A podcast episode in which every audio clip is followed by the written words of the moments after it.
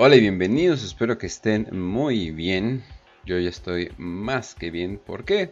Porque hoy estamos listos para grabar otro episodio para, de Warhammer para aprietos. ¿Por qué?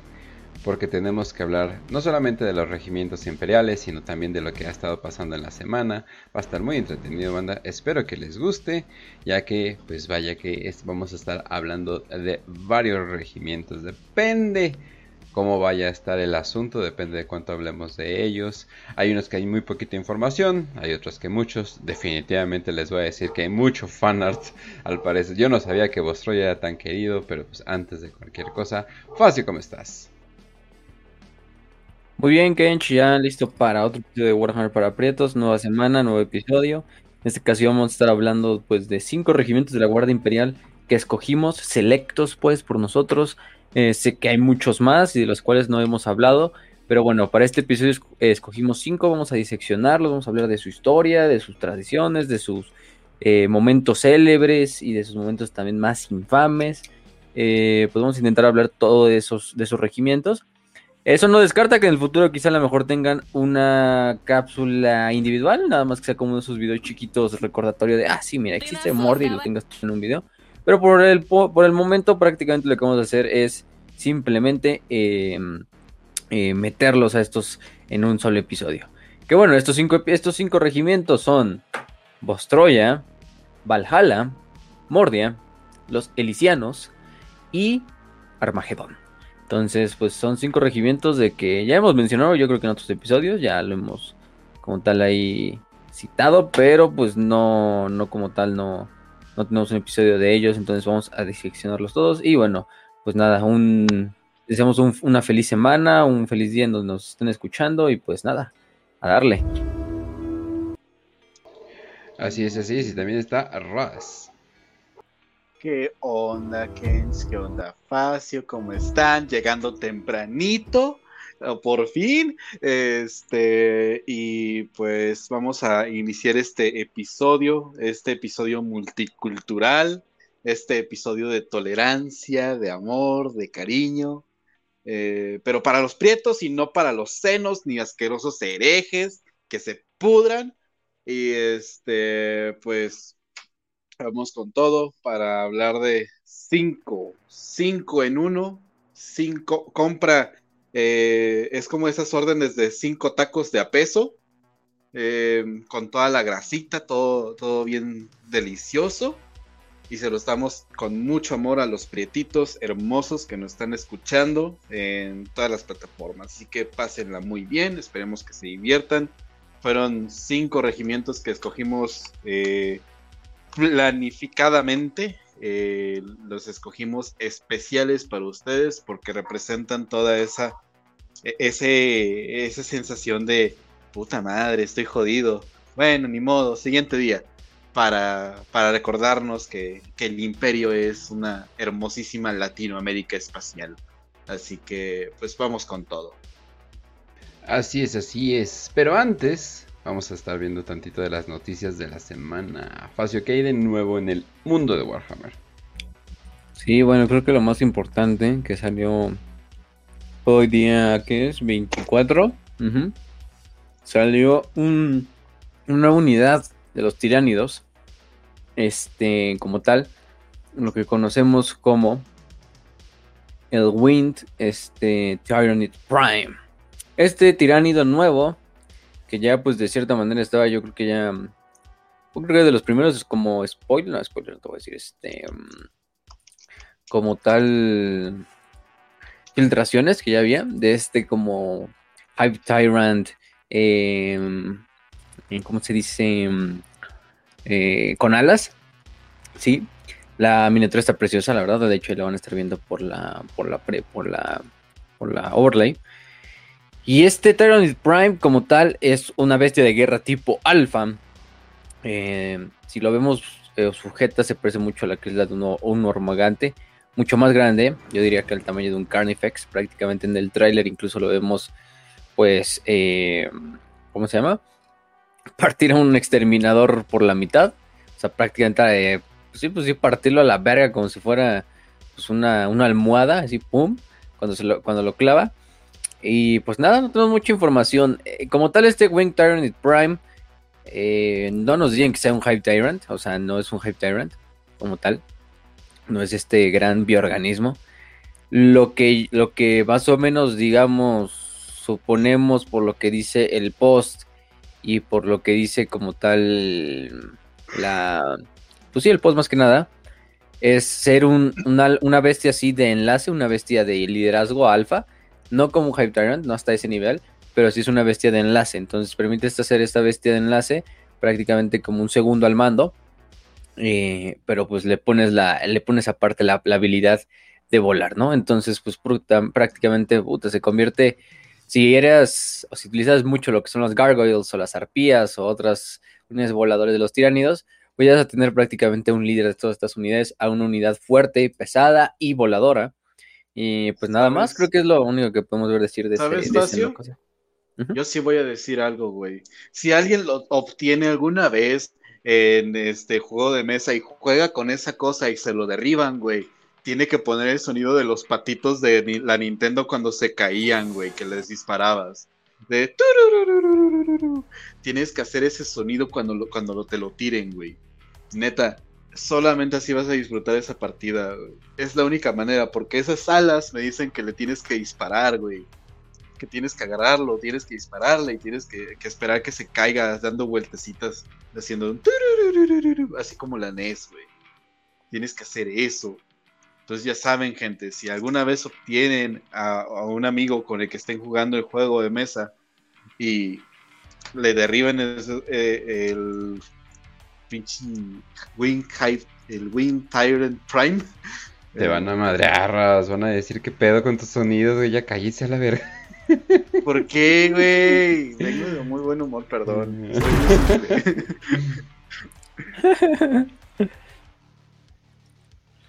Pero bueno, sí, o sea, la verdad nos damos que es una super noticia. De hecho, esta semana no hubo pues, noticias que digas, ¡ah, la verga! Qué, qué importante, ¿no?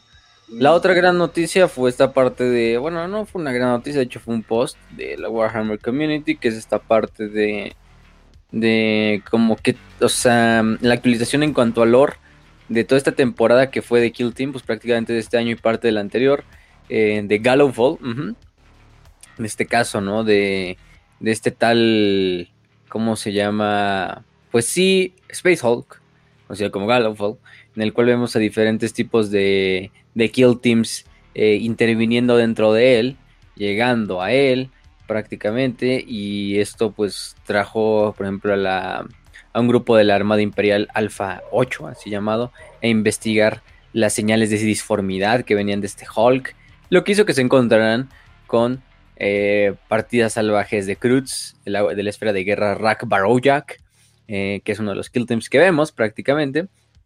También en este caso, aparte de las, de las, este, ¿cómo se llama? De las, eh, de las partidas de, de Cruz, también lo que vemos son intervenciones de otras especies alienígenas, como lo son los necrones. Además de un regimiento que es el Cadiano 15 o el regimiento de Karskin 15, 15 de Cadia, que bueno, luchó en parte de este, dentro de este de este Space Hulk contra fuerzas necronas, como lo hemos dicho. Eh, entre otras, ¿no? También vemos a, ciertas partes de lo que son eh, eh, las, las, manos del arcón, que es la, una de las, ¿cómo se decían? Cábalas de Lady Malice, que es enviada y que lucha en combate directo contra lo que son arbitradores imperiales dentro de las naves. Y finalmente esta instancia donde también vemos eh, Felgor, que son estos Ravagers Felgor, que son hombres bestia prácticamente, interviniendo y luchando contra lo que son eh, squats, ¿no? Prácticamente solo nos pusieron un trasfondo, una base, no fue algo importante, unas cuantas imágenes que algunos ya las habíamos visto. Pero pues fuera de eso, no ha habido otra noticia, a menos aquí mis compañeros quieran decir alguna de la que se acuerdan o que hayan visto, pero si no mal recuerdo, creo que son todas las pues, importantes, digo, sí, o sea, una nueva miniatura, una nueva caja de, digo, ya está en preorden la caja nueva de Seraphon y, cosas de estilo, pero... Ah, bueno, salió la nueva serie, ¿no? De, de Black Talon, ¿se llama? Sí, Black Talon. Que no hemos Sí, hablado ni mencionado en absoluto. De Warhammer Plus, que ni le he visto, la verdad. No he visto ni el primer Sí episodio. está chida, ¿eh? Sí Está chida, la verdad. Este, mira que yo no soy muy seguidor de, de Sigmar, de, de Age of Sigmar, pero sí está chida. Hay cosas que de repente digo, ¿esto de dónde es? Y me meto a la wiki A para ver, ver qué pedo. En dos enunciados, ¿de qué se trata? Ah, pues básicamente como de estos, este, de, de la tormenta, eh, los, los reforjados. Stormcast, ¿no? Stormcast, eh, pues en sus, en sus dramas de vivir eh, pues en la caca. Así que sí. Ah, o ok. sea, ajá. Eh, eh, creo que es la manera más resumida que te lo puedo poner. Eh, está bastante chida, buena animación. El primer episodio es básicamente conocer a un gringo. Eh, Van a entender la referencia más, más adelante si lo ven. Y este y eso, está, está bastante chida. La animación está chida, se disfruta. Y está bastante bien que no pongan a los eh, estos como, como Stormcast. No sé cómo es su nombre en español, Facio, ¿cómo se Mm, Ay, no sé, pues dile Stormcast y ya la verga. Ok. Como que eh, ese no me interesa mucho, la verdad, de si cómo. Sí, yo, yo pensé, ok, este, está bastante chido como, pues, sí se atreven a maltratarlos un poquito. No los hacen Garys too, sí, sí los ponen, eh, sí los ponen a sufrir. Pero no son literalmente chido. inmortales, o sea, literalmente si se mueren reviven y ya. Sí, pero igual la sufren, o sea, hay, hay- hay mucho olor, pero sí está bastante chida. Y este, ah, y si ya no van a decir algo más, este, para pasar al siguiente anuncio, Ah, caray. No, eh, vale. anuncio no, no pagado, pero para, para la gente que, que ahí tiene la duda de, oigan, ¿dónde puedo conseguir el libro del león en español? Quiero el libro del león en español. Mamón, no se ha traducido, pero, pero nuestro amigo terrescribiente eh, ya, pues está, está en eso del audiolibro eh, narrado con voz real, eh, en español, de, del león. Entonces, nos hizo el enorme favor de hacerlo ahí en este Evox. Eh, ahí publiqué en el grupo eh, como este eh, el link a eso. Entonces, pues un aplauso para Terescribiente que se, les, se la rifó. Neta, este Terescribiente, te rifaste, carnal. En hecho, un saludo a Colombia. Y eso, creo que eso sería todo. La neta. Un error ahí, ese libro ya está traducido. ¿A poco?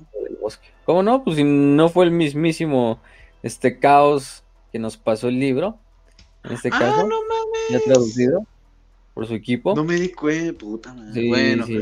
eh, entonces ya No, lo tienen, claro, ya lo tienen en para leer y lo tienen en audiolibro.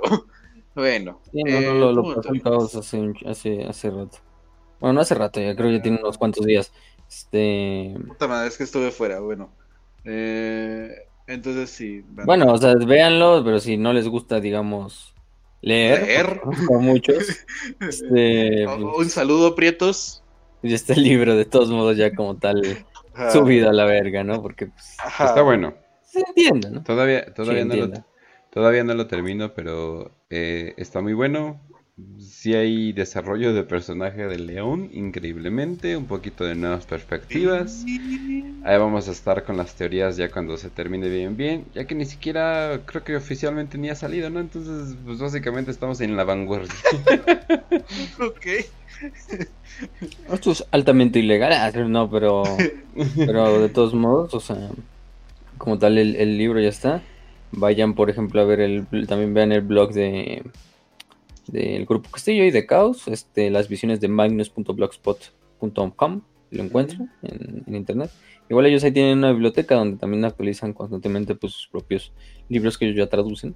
Entonces también vayan y, y chequen su, su, este, su canal, digo, su, su blog y pues esténse ahí con ellos también. Que pues siempre están ahí, por lo menos Caos, que es como el, el- uno de los, pues, el líder, a cierta manera.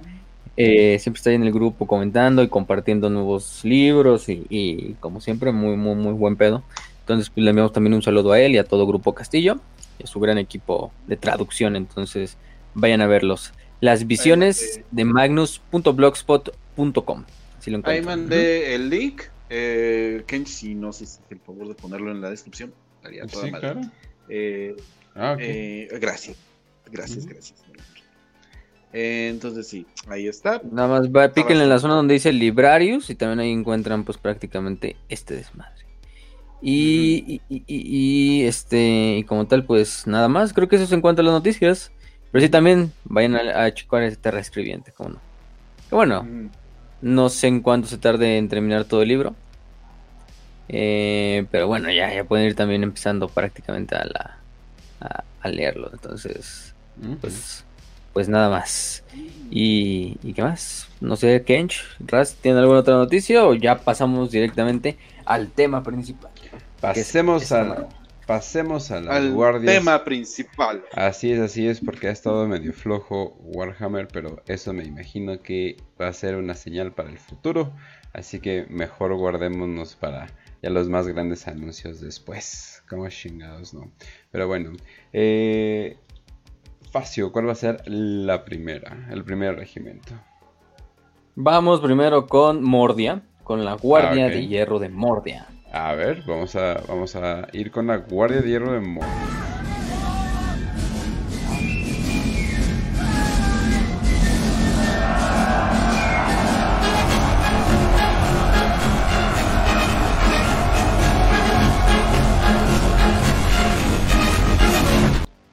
Increíblemente popular, increíblemente eh, diligente, la Guardia de Mordia siempre está haciendo algo definitivamente al frente del deber.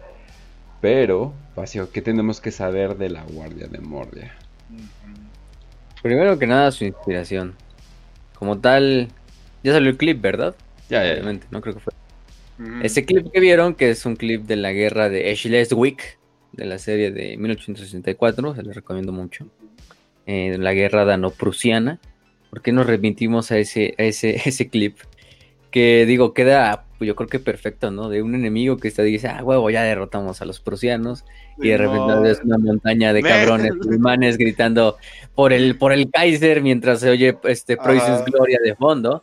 ¿Por qué? Porque pues prácticamente lo que tiene la Guardia de Mordia, por lo menos en cuanto a inspiración, son las tropas del reino prusiano, del imperio prusiano, bueno, del reino de Prusia, eh, durante el reinado de Federico el Grande, ¿no?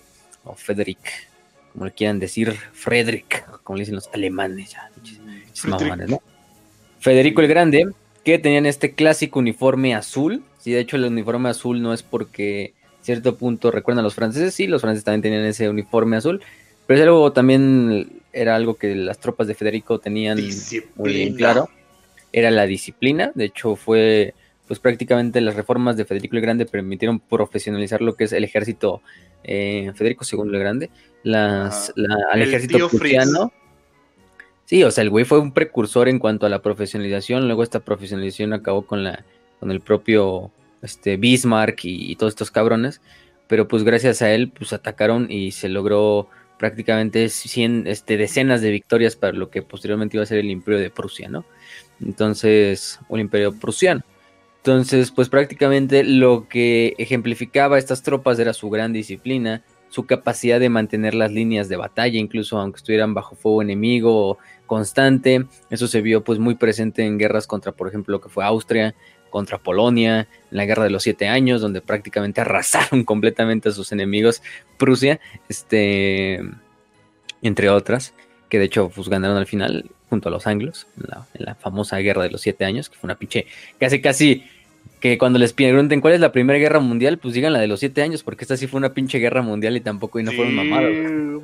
Luchándose en América del Norte, en la India, en Asia, en África, en África, todos lados. Sí, no, no, no, no. Un chingo, este, es muy buena esa, digo, es un episodio de la historia muy, por ejemplo, de la historia militar muy interesante. Entonces, pues prácticamente esta profesionalización, de este nuevo ejército eh, alemán prusiano, eh, bajo el liderazgo de, Federico, es la principal inspiración de la Guardia de Hierro Mordiana, ¿no? Eh, la Guardia de Hierro Mordiana es, una, es un regimiento de Astra Militarum. prácticamente todo este regimiento procede de un solo mundo llamado Mordian. Es el planeta del cual son originarios. Mordian es un mundo, pues hasta cierto punto, bastante peculiar. Mordia es un planeta que, ¿cómo lo podemos decir en español? Porque, o sea, la palabra en inglés es tidally locked, que es como mm, este, bloqueado a nivel tidal, o sea, a nivel... Es decir, ustedes cuando ven la luna saben que el, el, lado de la luna que siempre vemos en el cielo es el lado que vamos a ver todas nuestras vidas, nunca vamos a ver el lado oscuro de la luna, porque la luna no gira sobre su eje, ¿no? Como tal. la luna gira en relación a lo que es la Tierra. Tide es este como marea o oleaje y tidal y block sería como bloqueo de marea o bloqueo de oleaje. O sea, quién sabe, ¿cómo, sería este. Ahorita, busco el término, pero sí es una mamada, no sé cómo, cómo traducirlo del todo, pero el chiste es que mm, este planeta, pues lo que hace es igual que nuestra luna, prácticamente no tiene como tal un, un acoplamiento de marea, rotación sincrónica, según en español. Ah. Es la causa de que la cara de un objeto astronómico esté fijada apuntando a otro, tal como la cara visible de la luna esté siempre apuntando a la Tierra. Mucha mamada, pero sí, este...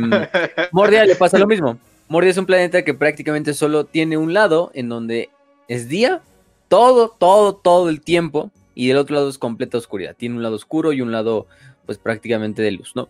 Eh, igual que nuestra luna. la dualidad del planeta, no manches. O sea, prácticamente Mordia siempre, Mordia está eh, en rotación sincrónica con su estrella.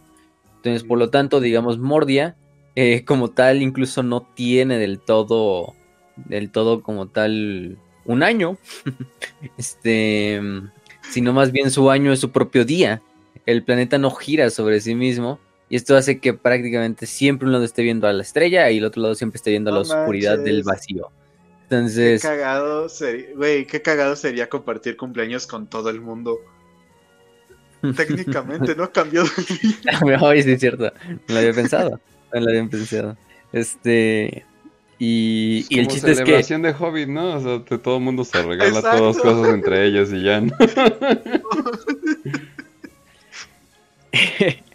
Y por eso es que recibe el nombre de El Mundo de la Noche Eterna. Que es relativo, ¿no? Digamos, no todo el planeta está en la noche eterna, pero sí la mayor parte.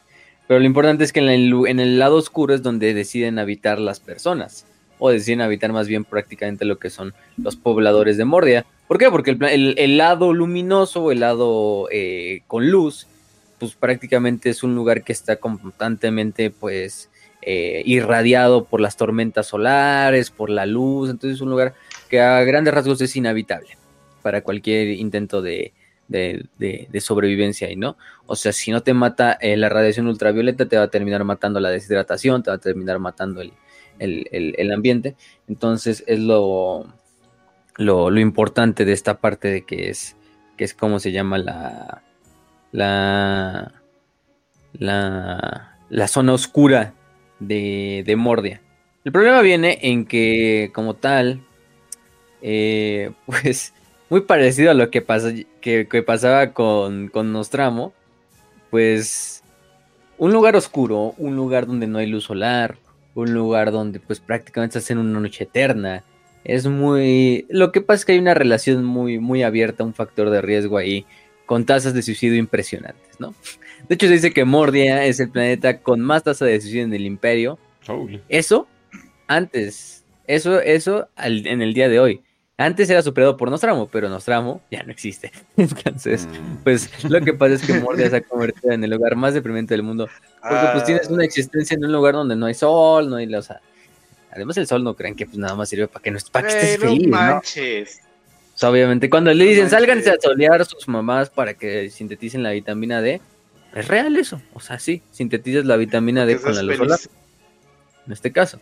Entonces eso también trae problemas, pues, mm, cierto punto nutricionales y jodidones para otros, para los mordianos. Pero lo más importante es ese, ese pedo del ánimo. Entonces es un mundo que se ha tenido que crear. Eso explica por qué la gente... No literalmente, o sea, la falta de vitamina D puede ser una causa en la depresión crónica. Sí, también, este, la oh. vitamina D, aunque actúa más a final de cuentas como, como, como, como te digo, este, eh, o sea, la verdad, la vitamina D, lo principal que su, papel es sistema inmune, eh, como tal mantenimiento del, del calcio y del sí del calcio y de los huesos prácticamente en el cuerpo. Pero sí he visto investigaciones donde pues vitamina D tiene también implicado en la síntesis de ciertos neurotransmisores, serotonina principalmente, Mm. este, dopamina, aunque en realidad no es que participe directamente, sino como cofactor, entonces pues pues está todavía en investigación, pero es muy obvio, ¿no? O sea, digo, una persona le encierras quizá en un pinche lugar oscuro eh, 10 días y a ver qué, qué le pasa después de esos 10 días. Oye, cuando de la pandemia no vas ¿no? a estar hablando. pues, eh, Eh, cómo se pusieron todos. Este baño solar de este constante háganlo gente Mm. como lo dicen los cabrones no de baño de ano entonces pues sí vitamina D piel y luz solar. Todo está muy relacionado.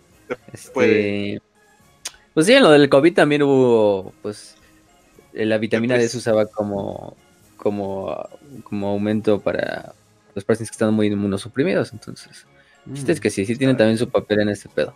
Em, O sea, de un lado Pero- están, están, o sea, tienen una alta tasa de suicidio y del otro lado, eh, yo creo que igual se suicidan por, por lo estricto de los regimentos, ¿no? Ajá. Sí, sí, sí. También se ha visto, creo que incluso con el TDAH, con la depresión, te digo, con la demencia, con la esquizofrenia, Oh, este, No, pues eso explica otras. mucho. Eso Adiós. explica mucho de Se los tramos. Acabaron los Summers, güey.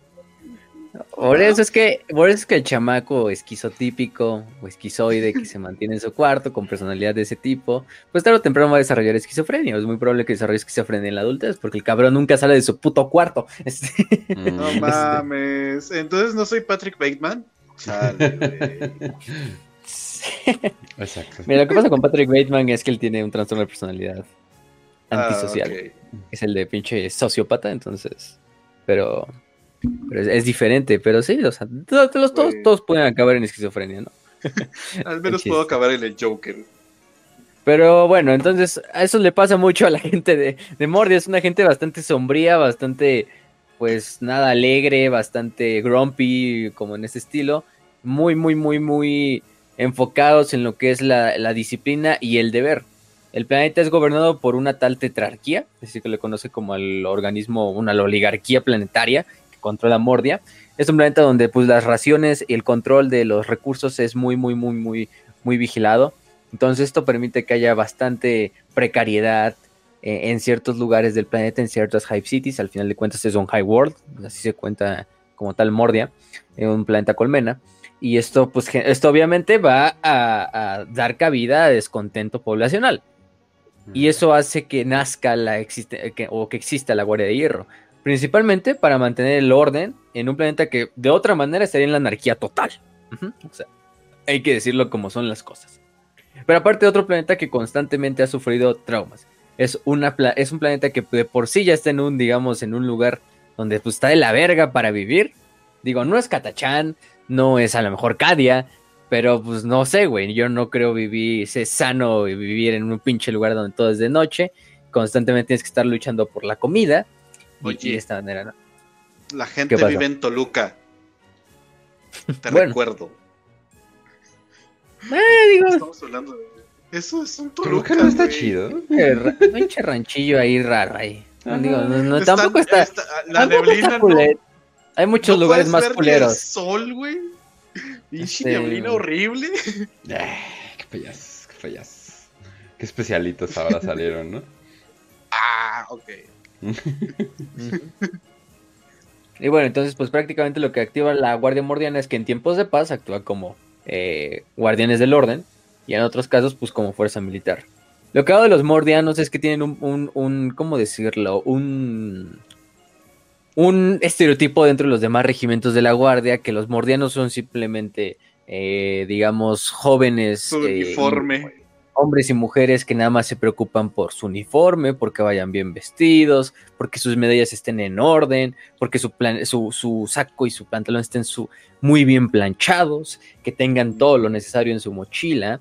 Y sí, o sea, sí se preocupan bastante por eso, o sea, básicamente es un, Sí. es un regimiento que su principal, cuando te digan disciplina en la Guardia Imperial, piensa en Mordia y en nadie más antes que ellos.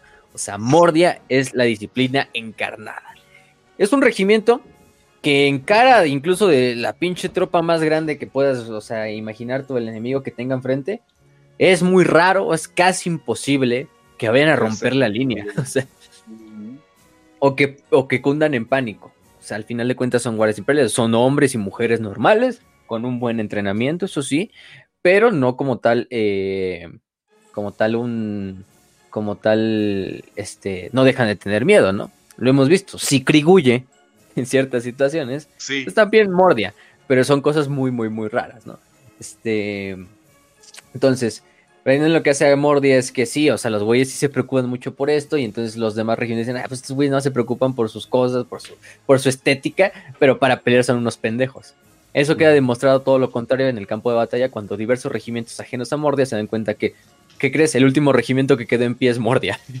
este, y de hecho Uy. tomaron, finalmente no sé, tomaron la colina que tenían los herejes en su control, en una perfecta Ah. línea avanzando de color azul, ¿no? ¿Por qué? Porque de hecho incluso algo hay muy, muy común en el regimiento de Mordia, es como este desdén por, por ciertos momentos o doctrinas más tradicionales militares, en este caso como el de utilizar camuflaje como lo podría hacer Cadiano, que yo creo que es un buen ejemplo. Este, Ah. No, Mordia van con un tipo de flak armor, eh, sí, llevan una flak armor debajo de lo que es este como uniforme de gala, que siempre va con este Ah. clásico color De la azul. casaca. Como la casaca, sí, este clásico color azul, este clásico color como hasta de academia que parece, ¿no? En este caso, eh, que es lo que identifica completamente a los mordianos, con estas, ¿cómo se dicen? Las madres que llaman los hombres chaperones, creo que se llaman, o no Sí. sé, esas madres, este, dorados, con sus gorras, sus gorras muy, muy bien hechas, sus insignias, clásicamente, si es que las tienen los soldados en este caso, eh, en, en- en este punto. Guante Es- blanco. guante blanco. Digo, no es que también ya cuando estés en una pinche trinchera digas, ah, sí tengo que planchar mi uniforme, ¿no? O sea, de hecho hay una muy buena imagen, ¿no? De una guardia mordiana que está así como sentada en la, en la pinche, en la trinchera, así con una cara de pocos amigos, así de ya estoy hasta la verga. este, Y el, Sí. el uniforme, pues medio desarreglado, pero se mantiene, ¿no? la más cagada. Este. Mira, no se quita la casaca y pues, a lo mejor el uniforme está desmadrado, pero sigue con la mochila detrás, güey. Y eso hay que considerarlo. Hay momentos en los que tú te tienes que quitar hasta la mochila por comodidad y no se la quitó. Entonces, mis respetos. Mis respetos. Esas madres pesan como 5 kilos fácil. Sí, no, no, no. Y, pues lo que los le nota es que estos cabrones siguen las, las, las órdenes hasta el pie de la letra. Eso, o sea, en órdenes que pues otros regimientos a lo mejor no seguirían. Es una estructura de comando muy, muy, muy rígida. O sea, prácticamente en Mordia no vas a ver ningún intento como de subordinación ante la autoridad. En otros regimientos sí, que son mucho más independientes y a lo mejor los comisarios no tienen un control tan, tan estricto. En Mordia no, en Mordia puta madre. O sea, para ver algo diferente como insubordinación es algo que, pues aparte de que está penado con la muerte como en cualquier otro regimiento, Claro. por propia cultura los mordianos no lo van a hacer. E incluso sus tripulaciones de tanque son tripulaciones de tanque tan disciplinadas como la infantería que van en formaciones completas, en ningún momento rompen las formaciones, incluso aunque estén bajo fuego enemigo. Obviamente si tienen que improvisar y tienen que atacar, obviamente por simple este, flexibilidad doctrinal, tienen que hacerlo, pero lo van a hacer de la forma más organizada posible. Incluso cuando tienen que desembarcar, por ejemplo, de las quimeras, lo hacen en formaciones, en filas, en turnos, pum, pum, pum. Dos mordianos salen por cada puerta y se van desple- des- desplegando eh, cada uno en diferentes formaciones para ir cubriendo a sus compañeros que van saliendo y de esta manera, ¿no? Este es lo que hago. Entonces se les ve así como estas tropas amateurs, tropas que a lo mejor incluso son solo ceremoniales, pero en realidad son soldados bastante profesionales, de hecho, de los regimientos más profesionales que existen, si no el más profesional. O sea, los cabrones tienen una, una crianza en la guerra desde pequeños, por lo menos si te vas a hacer parte de no del complejo industrial de Mordia, sino por parte del complejo militar de Mordia, pues vas a tener una, una educación militar que no le pide nada, por ejemplo, a la educación militar de un cadiano. Vamos a poner como ese ejemplo, ¿no? Que Cadia, pues puedes pensar en el paradigma de, de una vida militar que tienen desde El la soldado infancia. perfecto. Entonces, algo que también los, los, los Iron Guards tienen muy presente es que ninguna insignia, ningún símbolo de lo que es el regimiento y como tal de los Mordia, de Mordia debe de caer en manos enemigas. Entonces van a hacer hasta lo puto imposible para recuperar sus banderines, para recuperar a sus muertos, para recuperar a sus, a sus, este, principalmente esas cosas. Entonces es lo más, lo más importante. además de llevar como tal el emblema clásico del águila de hierro. El águila de hierro, que uy, casi casi la cruz de hierro, pero no es la águila de hierro. que la cruz de hierro pues también es un símbolo hasta Oh, cierto boy. punto prusiano, no es un símbolo, no lo junten con la última Sí, Alemania. sí. La de Ker- la de la de Merkel, ah, cierto, no. Este Ah, ok. sí, claramente me refería a esa, ¿no? Sí, sí, sí. Este, en, en este caso, ¿no? Pero sí, el, la doctrina, la doctrina de este, como tal, entonces, de este regimiento es, sí, prácticamente precisas líneas, líneas extensas de infantería, en este caso si nos referimos sí, a infantería, eh, de fuego, en este caso de las guns, que es el arma principal, como es muchos otros regimientos, en la cual se utilizan diversas y, y pausadas líneas de, de fuego desde diferentes ángulos de lo que es la formación, ¿no? Prácticamente la, la guardia mordiana siempre la vas a ver avanzando como un solo bloque, pam, pam, disparando y avanzando, disparando y avanzando. Incluso en ataques de trinchera a trinchera, como lo vemos por ejemplo con Krieg, que Krieg le vale verga y carga como si no hubiera un mañana y van todos corriendo hasta el- hacia llegar a la otra trinchera, hacia el puro estilo Primera Guerra Mundial. Pues no, Mordias, clásicamente, ¿no? Como, um, como se luchaban las guerras en el siglo XIX, ¿no? En el siglo XVII, XVIII, etcétera, Sí, sí, etcétera. sí. Que eran estas líneas gigantes, larguísimas de Caracol. infantería que se ponían frente a frente a la otra línea de infantería del, del ejército contrario, disparaba una línea, disparaba la otra, avanzaba una, la otra retrocedía, avanzaban y avanzaban, ¿no? Ah, o avanzaban los dos el punto de entrar en combate cuerpo a cuerpo. Te digo, esas tácticas se llama la táctica de caracol, porque eso es como un caracolito, güey. O sea, tú vas a ver la figura de un caracol y es lo mismo. Va uno, luego ese uno, va al final de la fila después de disparar y luego entra dos y dos dispara hasta que se le acaba la munición, se va al final y así se, se hace como un, un circulito, güey. Eh, Es, es bastante chistoso. Y, pe- pero eso verlo en el futuro estaría muy chis- muy, muy curioso, muy chistoso. Güey, güey, los franceses lo intentaron en la sierra eh, en el norte y no les fue nada bien. ¡No! Porque los veías así de pinche lejos en la, en la literal sierra y así, ah, mira, ahí hay un cabrón. Y pues no mames, otra parte creo que iban de rojo. Entonces si le disparaban Sí. de lejos. Entonces no, a veces no, no Sí. funcionó muy bien. No, era- no era muy buena idea a veces, pero. Pero aquí es Mordia, güey. Entonces. y- funciona, porque aquí es Mordia. Y, y sí, funciona. No cuestionen, su- compren.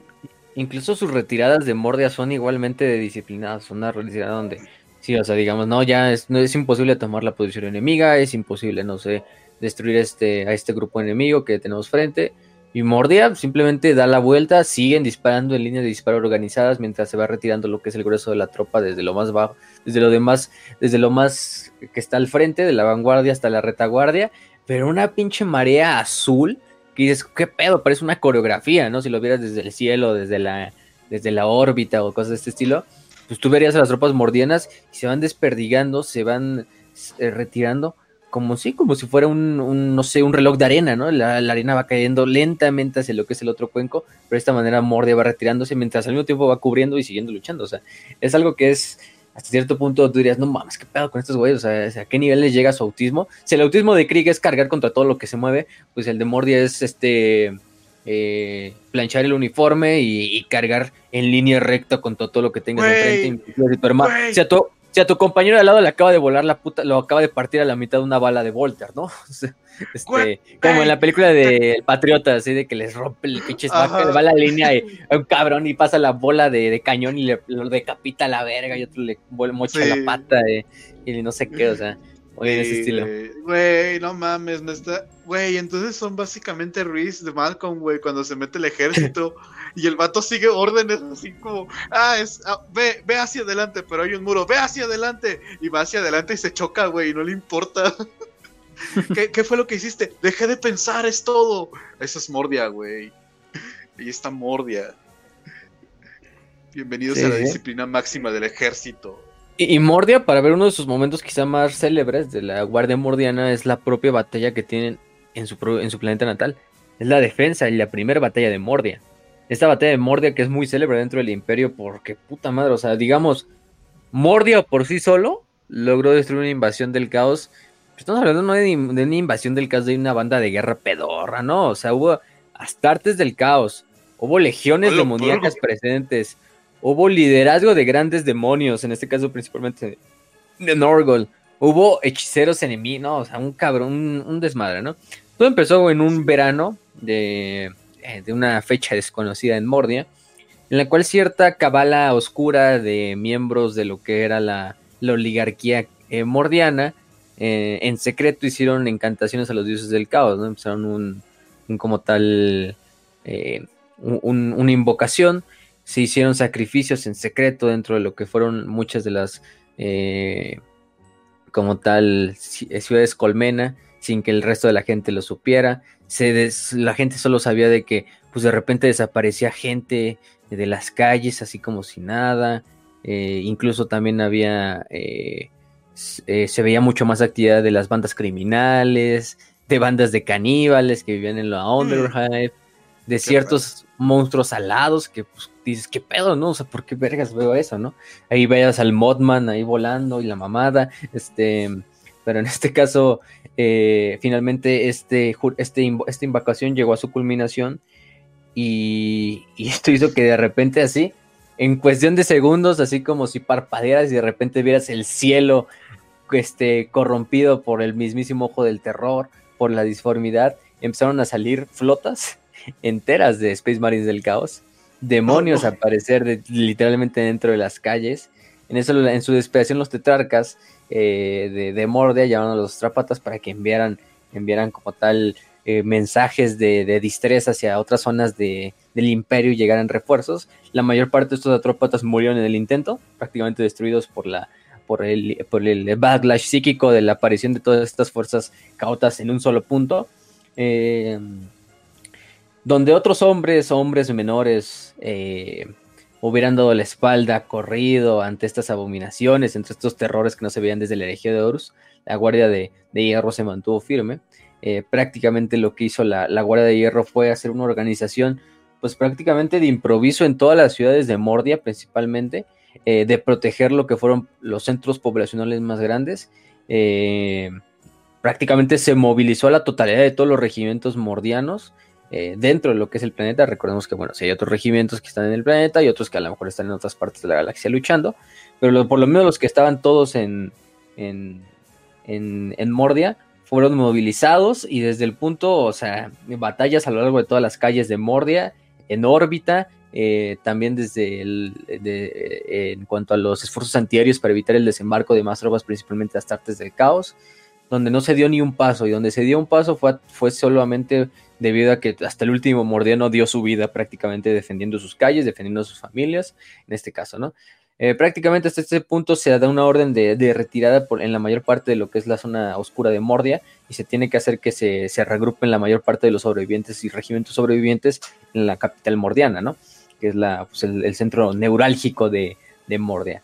Entonces la, la, Guardia de Hierro fortifica la capital para lo que aparentemente se va a convertir en una batalla final cada edificio, siendo civil, militar, eh, hospitalario, lo que tú quieras, se convierte en una fortaleza, cada torre en una, en una torre de, de, de, visualización, cada plaza y cada calle en una zona de muerte, en este caso para, para encerrar tropas enemigas en, este, en esta ciudad laberíntica y de esta manera destruirlos. Y, y, la defensa se coordina desde lo que es el Palacio Tetrarcal, ¿no? Llega finalmente este asalto final por parte de Astartes del Caos, por parte de, cultistas, de demonios. En este caso, la mayor parte de demonios estamos hablando, por ejemplo, de lo que son demonios de Norgol, incluso liderados por unas cuantas grandes inmundicias presentes en la batalla. Eh, este, eh, como tal. Lo que hace Mordia es hacer una defensa impresionante de lo que es la primera pase o el primer círculo de seguridad de la ciudad, del perímetro, y hace que cientos de, de, de del caos, miles de demonios, de cultistas caigan en los suelos de Mordia, de la capital mordiana. Finalmente, cuando ya una de las posiciones es, eh, no, es, no es soportable, lo que hace Mordia es retirarse hacia la siguiente línea defensiva y así continuar una a una a una en todas estas líneas, ¿no? Finalmente se tienen que retirar hasta lo que es el Palacio Tetrarcal, que es el último lugar como tal que queda que se puede defender, mientras el resto de la ciudad pues ya se en llamas. Se invoca una nueva horda de, demoníaca de Norgol, en este caso aparecen eh, diversos o un número variado de lo que son grandes inmundicias, eh, comandando Space Marines de la plaga, además de cientos de miles de, moscas de la plaga que también empiezan incluso a, este, atacar a los, a los guardias y, y como tal, ¿no? Este, eh, lo que hacen es que, pues, en donde cae un mordiano, dos mordianos toman su lugar. Los, incluso los demonios, aparentemente, y los, y los artes del caos dicen que pedo, ¿no? Es como si estos cabrones fueran infinitos, fueran inmortales, ¿no? Al último, los capitanes mordianes ordenan a la mayor parte de los regimientos hacer una, una defensa y una línea de fuego en lo que son las escalinatas del palacio, que es un palacio gigantesco. Entonces, imagínense toda la pinche posición de, de, de, de Lasgons este, frente a ellos, ¿no? Eh, como tal. Lo que no saben las, fuerzas tanto mordianas como demoníacas es que la mayor parte del ritual para generar estas legiones o invocarlas estaba ya agotando su energía. Además de que Psykers imperiales sí habían eh, recibido las señales a lo largo de otros lugares. Ya estaban llevando a cabo un, primero que nada, envío de refuerzos y también lo que era un counter spell, un, hechizo de counter. Para intentar, un contrahechizo, pues, ajá, exactamente para disolver a lo que son los demonios. Y sí, efectivamente tiene éxito este contrahechizo de parte de, de toda una legión de Psykers externos a Mordia, en el cual finalmente se rompe la mayor parte de lo que es la, eh, el hechizo y la mayor parte de las entidades demoníacas son disueltas frente a los ojos. El, cielo regresa a su habitual negro eh, y se revela una flota imperial de salvaguarda, ¿no? Se rompe a la flota caota que está en órbita y finalmente la fuerza imperial llega y desembarca en, Mordia para dar, para dar apoyo a las tropas que todavía se quedan en superficie y purgar hasta el último enemigo que queda en la superficie. Y es la famosa batalla de Mordia, una de las batallas más famosas y como tal más, más célebres de lo que es la, la, Guardia de Hierro Mordiana, en la cual defendieron su, mundo ellos solos hasta que, llegaba, hasta que llegó la ayuda contra, pues no fue cualquier fuerza, o sea, estamos hablando de una fuerza en su totalidad casi compuesta de demonios y astartes del caos, o sea, digo, al final de cuentas, sí creo que sí se vio muy bien esa frase, ¿no? De quien subestima una Lasgon es porque nunca se ha enfrentado a un muro de 100 de, 100 de ellas, ¿no? Entonces, en este caso, pues fue lo mismo que pasó con, con, Mordia y la defensa de, Mordia. Eh, en cuanto a su, su este... Su, equipamiento, por lo general van armados con pistolas o con armas láser, la Last Pistol, que es un arma que se les da prácticamente a todos. Aparte de que tienen su propio patrón o su propio modelo de, de Lasgon, que es la Triplex la Triplex Pattern Lasgun, que es un tipo de Lasgun que permite diversos modos de, disparo, automático, semiautomático, entonces es muy, es muy flexible en ese sentido, eh, la, Triplex. A diferencia, no sé, por ejemplo, de la Cantrael o de la, o de la Acatran, que la Acatran, por ejemplo, es totalmente automática, mientras que la Lucius, por ejemplo, de Krieg es este, semiautomática completamente, más bien como un rifle incluso de precisión. Entonces, sí, ¿no? Eh, paquetes de carga, lo que son prácticamente para lo que son los cargadores de la, de la Lasgon. el Flak Armor, que sí, digamos, es prácticamente eterno en todos los regimientos de la Guardia, pero estos lo llevan debajo de lo que es uniforme. Escuchillos de combate, inyectores, que prácticamente son para drogas de combate, para drogas de. principalmente para fármacos que utilicen los, los apotecarios de, los, de, la, de la Guardia. Dosis de estimulantes, también estimulantes de guerra se les dan a los, a los hombres de la. De la, de, la Guardia Mordiana, tu Ritalina, ¿cierto? Este intravenoso. porque siempre que hay un regimiento basado en alemanes, tienen que meter a huevo drogas para seguir peleando. Anfetaminas, ¿no? Pues, probablemente. Pues, porque no quieren no sonar este, verdaderos.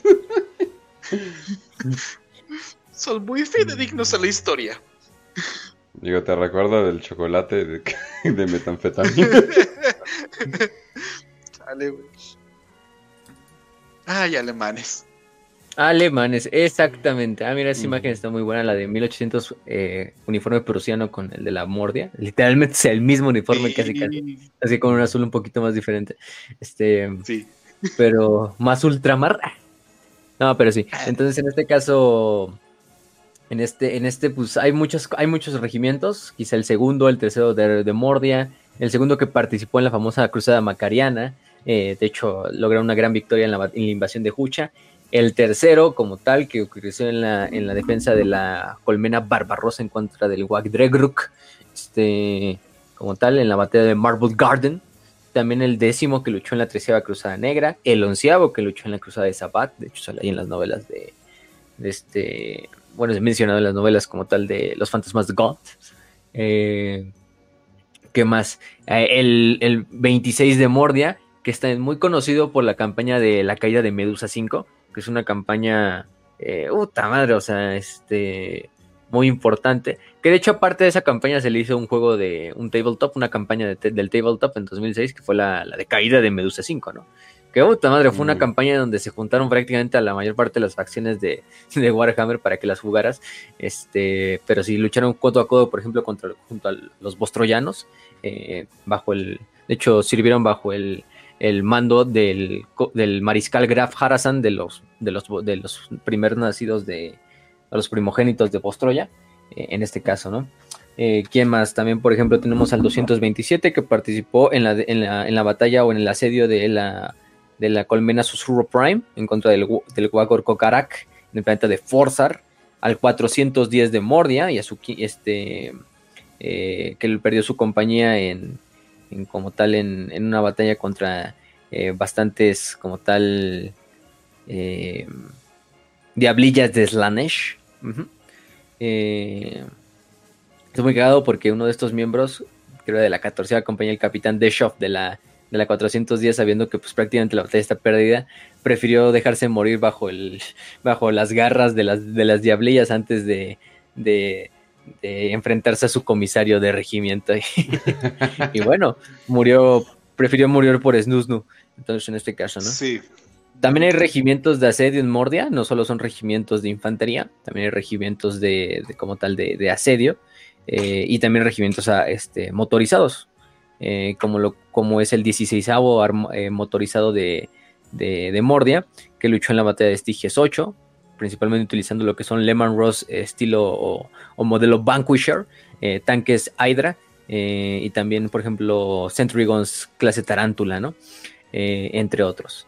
Eh, ¿Qué más? ¿Qué más? También el 278 que luchó en la batalla de Barrick 6, donde perdió dos compañías este, blindadas enteras eh, debido a un. debido a que los orcos robaron un, un Death Strike Missile Launcher, un lanzador de misiles clase Death Strike, que es una de las clases de artillería más desastrosas que tiene la Guardia Imperial. Pero pues cayó en manos orcas y los orcos pues le encontraron cómo usarlo y prácticamente hizo eso que hizo perdieran dos compañías enteras de de regimientos blindados los, los estos cabrones. La cagotiza Tienes que, darle muchos puntos a los orcos, güey. No, güey, la cagotiza que le cayeron a los pobres que, causaron eso. No, hombre, no, no quiero estar ahí. Sí, no, no, no es, no es la mejor, entonces, pues prácticamente. Eh, también durante el segundo, como tal, las, después de la, de la, formación de la Great Rift, Mordia es uno de los planetas que queda prácticamente eh, atorado en el, en el Dark Imperium. Morian, de hecho, es asediado por, un, eh, por, por, los mil hijos durante la invasión del sector Estigius, donde incluso propiamente personalmente va este Magnus o participa en partes de la batalla, no específicamente en Mordia, pero en otras partes del, del sector. Y eh, eh, finalmente es, es, hasta cierto punto salvada o es liberada por, por las manos de hierro y algunos regimientos sucesores de estos que llegan a tiempo y mantienen a las fuerzas traidoras a, raya, ¿no?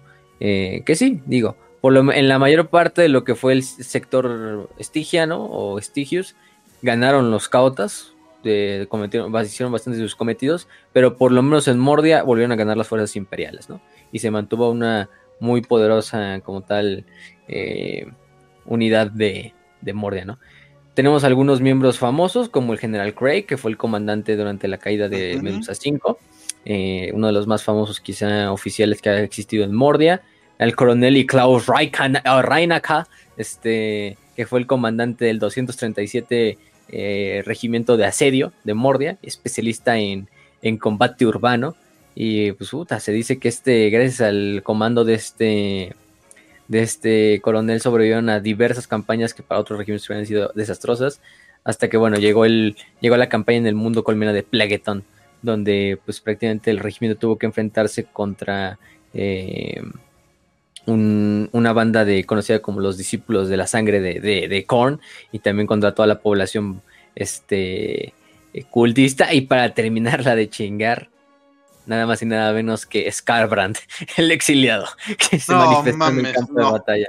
Sí, sí, sí. Y pues digo, no podemos tampoco pues, recriminarles este, perder contra alguien como Scarbrand. Entonces, pues sí, al, menos se lleva eso. Sí, sí, sí. No, pero por cabrones. Sí, se va. O sea, y también tenemos ¿no? Como el general Luthor Dorgin, que fue el comandante del, octavo, del 84 durante la cruzada de Indomitus.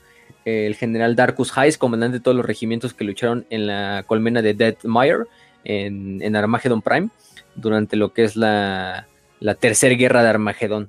Eso es muy importante. También hubo partes de la, de la Guardia de Hierro de Mordia participando en esta, en esta, este, como tal, eh, batalla. De hecho, fue una de las pocas batallas que puedes decir que efectivamente los, los humanos eh, o el imperio ganó eh, de, forma, de forma mayoritaria, en donde participó lo que es la, la, Guardia de Mordia, Titanes de la Legio Tempestor, compañías de los Stormlords, de los Space Marines de los Stormlords, y también Armageddon Orc Hunters, ¿no? que es otro regimiento de los, famosos cazadores de orcos.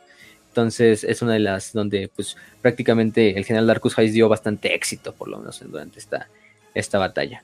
Y pues nada más, yo creo que con eso podemos terminar Mordia eh, para pasar al siguiente regimiento. Y nada más despedimos a los buenos mordianos, a los prusianos, harían sentirse orgulloso a Federico el Grande eh, en el milenio 41, claro. En este caso, pues los despedimos con una frase como es, como es tradición. Nada más déjame, tengo la frase. Este... Bueno, dice, sin remordimiento, sin piedad, sin perdón, ni un solo paso atrás, ni un solo momento de vacilación. No sucumbirás al miedo o la duda, y cederás solo después de haber dado tu último momento por el emperador. Nada menos que eso será tolerado. Coronel Costran Desher, del 18 Regimiento de la Guardia Mordiana, eh, prácticamente dando las palabras de inducción a, su nuevo, a sus nuevos reclutas, ¿no? también hay otra frase que, que a cierto me gusta, que también digo la voy a mencionar, que esta parte es de mencionada por lo que es el, el jefe de staff de, del 212 ejército, Garan Ojen, eh, de la Guardia Mordiana, que dice así.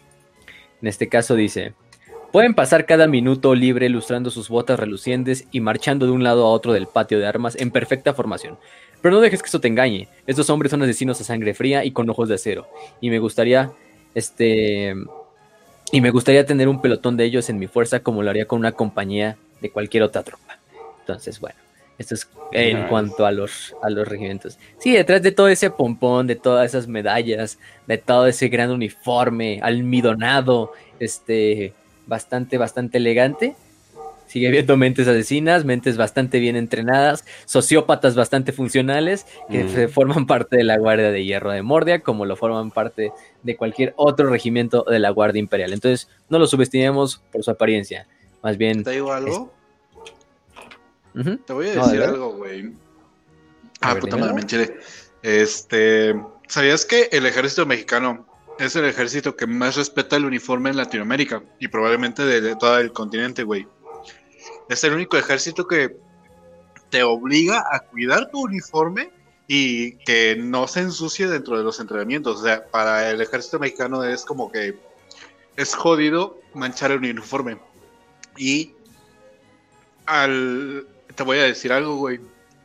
Ese ejército es el más letal del mundo. Por cada herido que tienen en batalla, son 25 muertos. Mientras que los gringos, este, son, es un muerto por cada cinco heridos, güey. Entonces, solamente digo, el amor al uniforme es letalidad, güey. Y Mordia lo representa muy bien. Sí, exactamente. Entonces, pues Mordia lo representa a la perfección.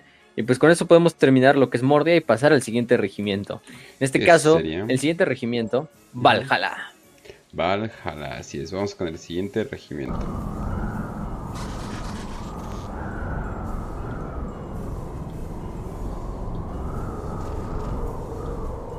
Está horrible. Así es, Valhalla llegando, pues básicamente de todos los Eh, básicamente todo lo que uno se puede imaginar eh, de lo que sería de regimientos que tienen que ver con el frío, pero este es, digamos, bastante especial, ya que tiene toda esa estética usualmente del frío, pero digamos que le subes el volumen y le subes el volumen y le subes el volumen y obtienes, la verdad, uno de los mejores, mejores, mejores eh, regimientos. Y de hecho uno que necesita más amor por Games Workshop porque se está viendo que lo arman mucho, eh, digamos, de manera independiente pero como que no, no hay apoyo. Entonces, hasta, hasta he visto que algunos están armando eh, como que combinaciones con calle y cosas por el estilo. Entonces, definitivamente le falta tantito amor, pero pues vamos a hablar del Facio. Y de Valhalla, efectivamente Valhalla es un regimiento que pues su inspiración principal, creo que también lo ven desde las imágenes, es, es literalmente el ejército soviético de la Segunda Guerra Mundial. Es su, su, como tal, su principal inspiración, ¿no? Los guerreros de hielo de Valhalla, que es el nombre como tal oficial del, regimiento, proceden de un mundo eh, congelado, un mundo de hielo llamado Valhalla. Vaya nombre. Este, sí, el nombre no lo deje, el nombre es un nombre como tal en la mitología vikinga, pero esos güeyes son puta madre rusos. este, en, por lo menos en cuanto a la estética, ¿no? Eso lo, eso lo vemos.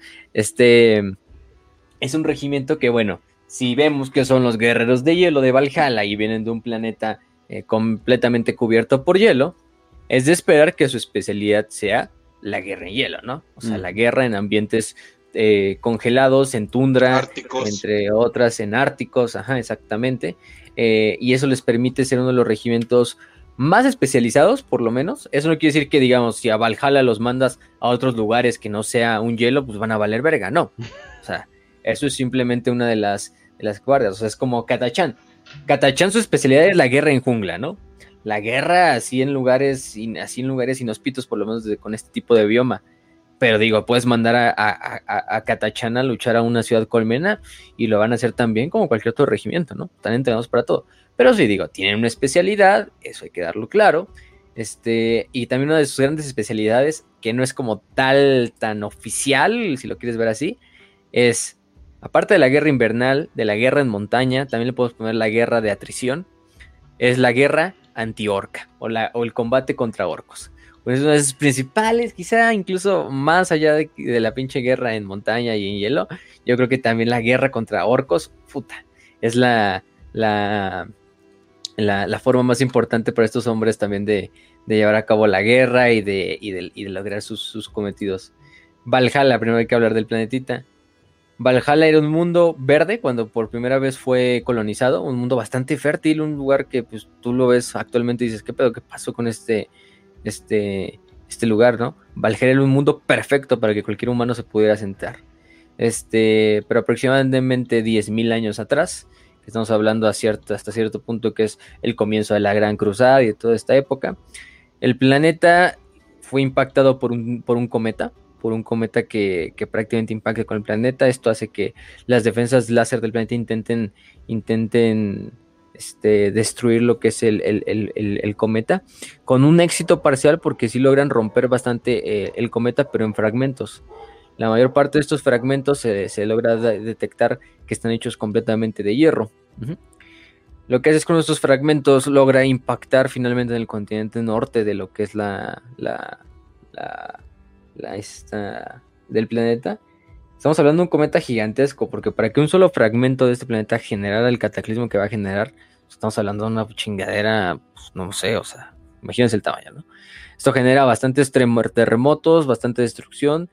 Y otro de los cometas, bueno, el cuerpo principal no es totalmente destruido y eh, entra y impacta, afortunadamente, bueno, desafortunadamente también, contra lo que es la, el, el, océano principal del planeta, ¿no? ¡Pum!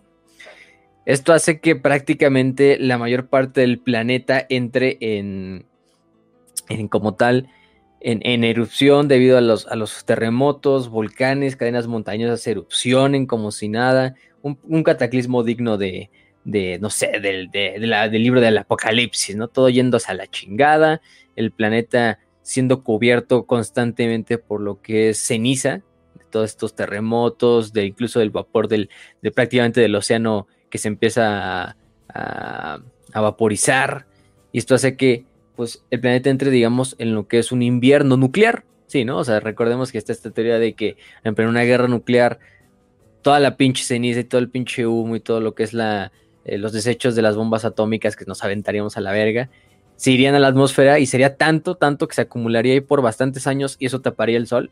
Entonces, mientras nosotros, toda la luz solar destapada, pues prácticamente el planeta va a empezar a, enfriarse, va a empezar las, las, plantas a morir porque no va a haber luz solar y vas a entrar en lo que se conoce como un invierno nuclear. Eso fue efectivamente lo que pasó con Valhalla, entró en un invierno nuclear pero de, de proporciones cataclísmicas, ¿no? Este, como tal.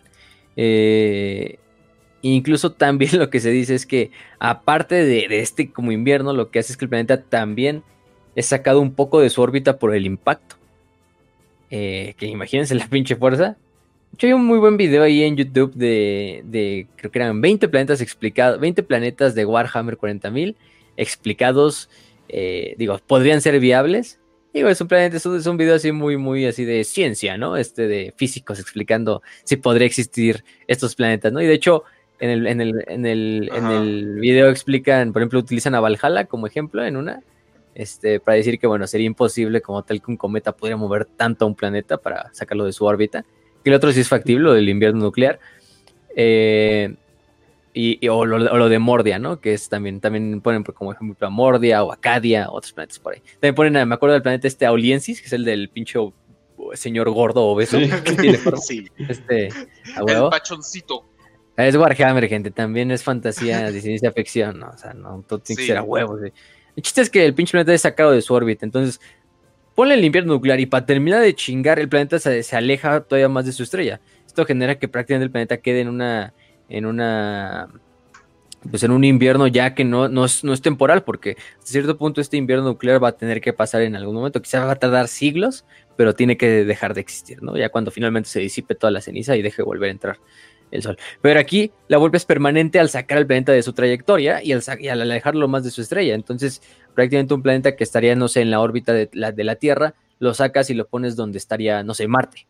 Entonces Marte tiene unas pinches temperaturas gélidas donde pues, te paras y te congelas a la verga. Este, pues igual pasa lo mismo con, con en este caso, con, con, con, con Valhalla. Eh, y sí, la mayor parte de la vida es destruida. Hasta cierto punto, como tal, eh, como cierto punto, lo que hace es que siga sobreviviendo de cierta manera y se vuelve a recolonizar. eh, y, para terminar la chinga en el 1930, mientras Valhalla se va recuperando, la población sobreviviente se va recuperando, se empiezan a ver diversos como cortes de comida. Y viene una flota, justo en ese momento, de naves, de naves orcas que llegan a través de la disformidad y llegan justo a la órbita de lo que es el planeta, ¿no? en este caso. ¿En serio? Es, es una flota de orcos que viene en una batalla, viene bastante maltrecha la flota de orcos y también vienen, ¿qué creen? En busca de comida, o en busca de, provisiones. lo que hacen los orcos es descender sobre el planeta y empezar a luchar con los valhalanos por, por la comida, básicamente. Güey, no mames, o sea, ¿te imaginas al pobre granjero de Valhalla, güey, después del pinche desmadre que pasó con este del invierno nuclear, güey, de que los pinches orcos luego llegan Güey, el vato va a decir, yo había ponido mis hortalizas aquí. Y, ya no va a haber hortalizas, güey, porque invierno nuclear y luego orcos te haciendo rapiña, güey. Un saludo a los haitianos. Este, no manches. Qué pedo, güey, no, qué ojete. Pobrecitos granjeros. Fue un mal año. Eso sí es un mal año para las granjas, güey. Año, más bien ya la eternidad. no mames. Si no es como que no, pues prepárense, va a ser un mal año, no es prepárense, va a ser una vida. Sí, una vida mala. pobrecitos, no me compadezco. Todos somos, todos somos las granjas. Hashtag.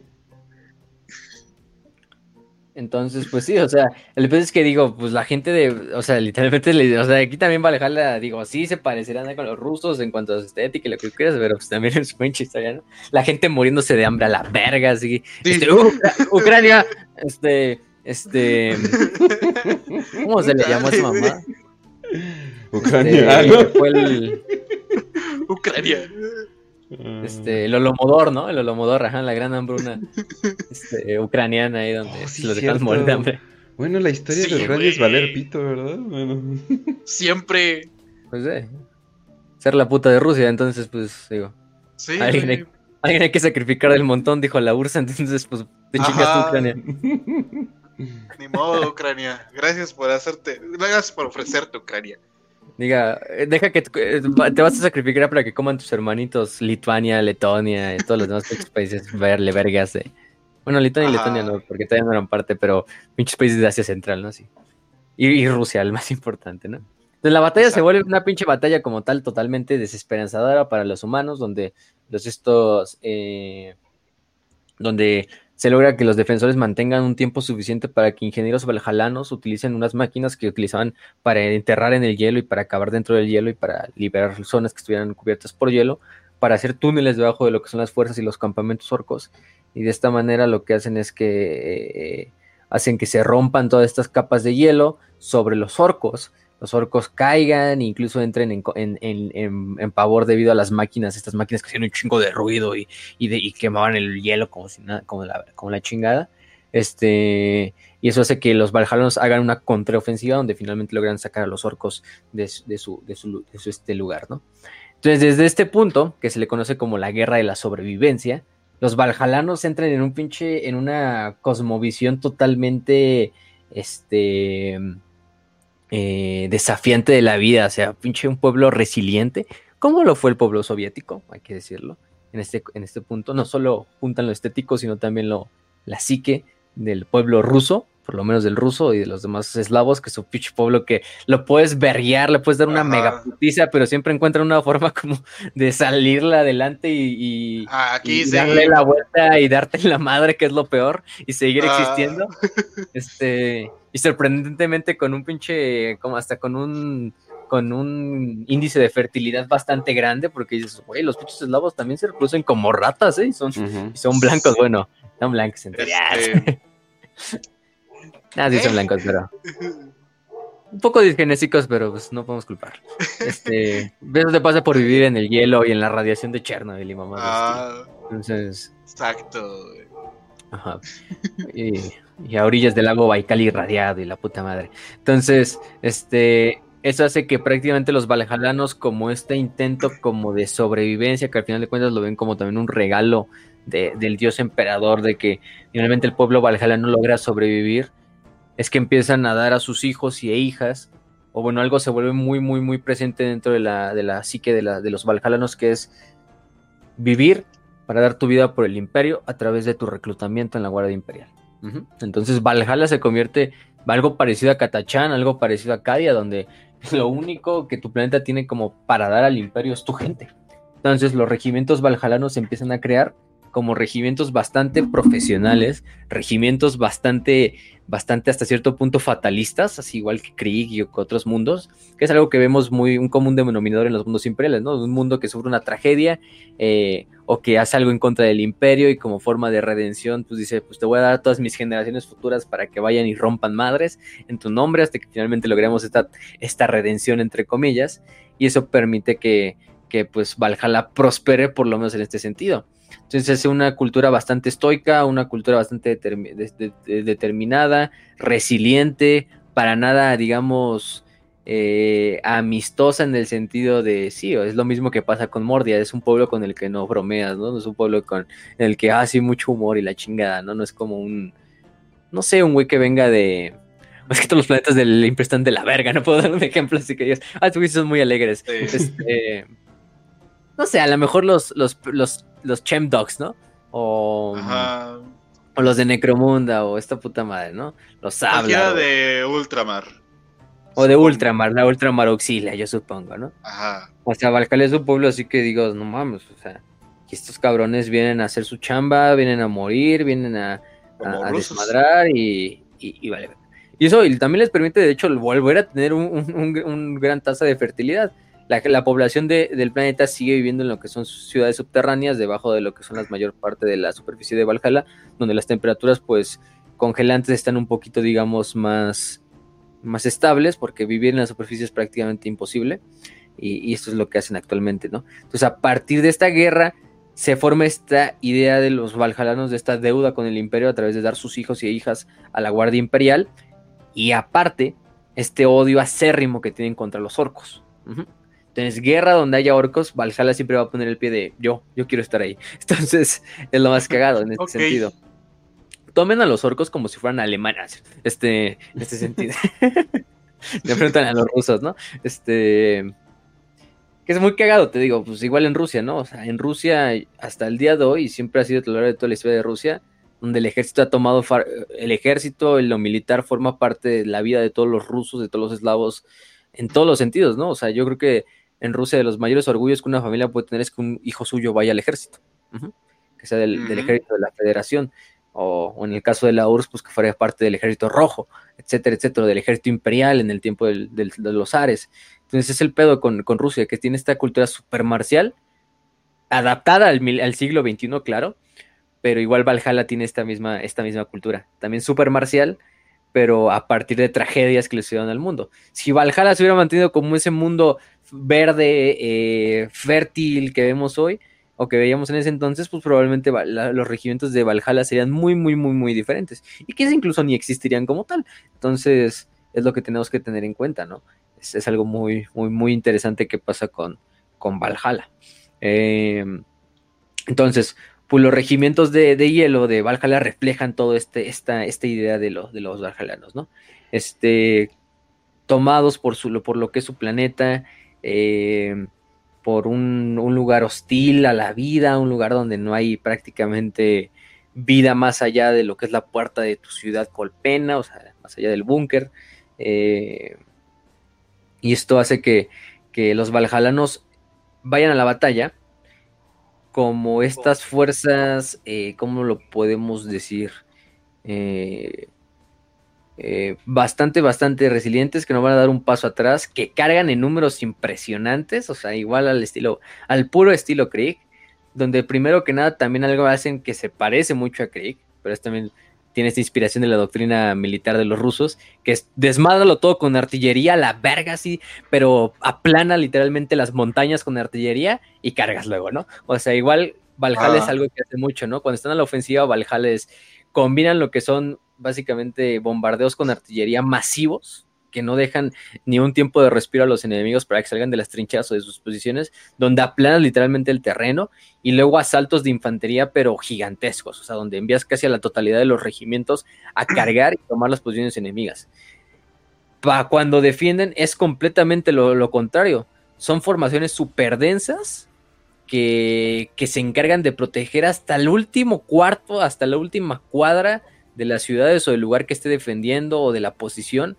Es decir, muchos de hecho regimientos enemigos que han enfrentado a los Valhales, Valhalanos, en este caso, no sé, cultistas del caos, miembros de los predios y condenados, etcétera, etcétera, pues han dicho que para tomar una posición eh, defendida por un Valhalano, tienes que asegurar que hasta el último Valhalano eh, deje de respirar, ¿no? Entonces, porque no va, mientras existe un pinche Valhalano en pie, no te van a dar posición y nada. Hacia el por estilo Stalingrado, ¿no? Donde protegías cada calle, cada cuarto, cada departamento, cada ventana, cada puerta.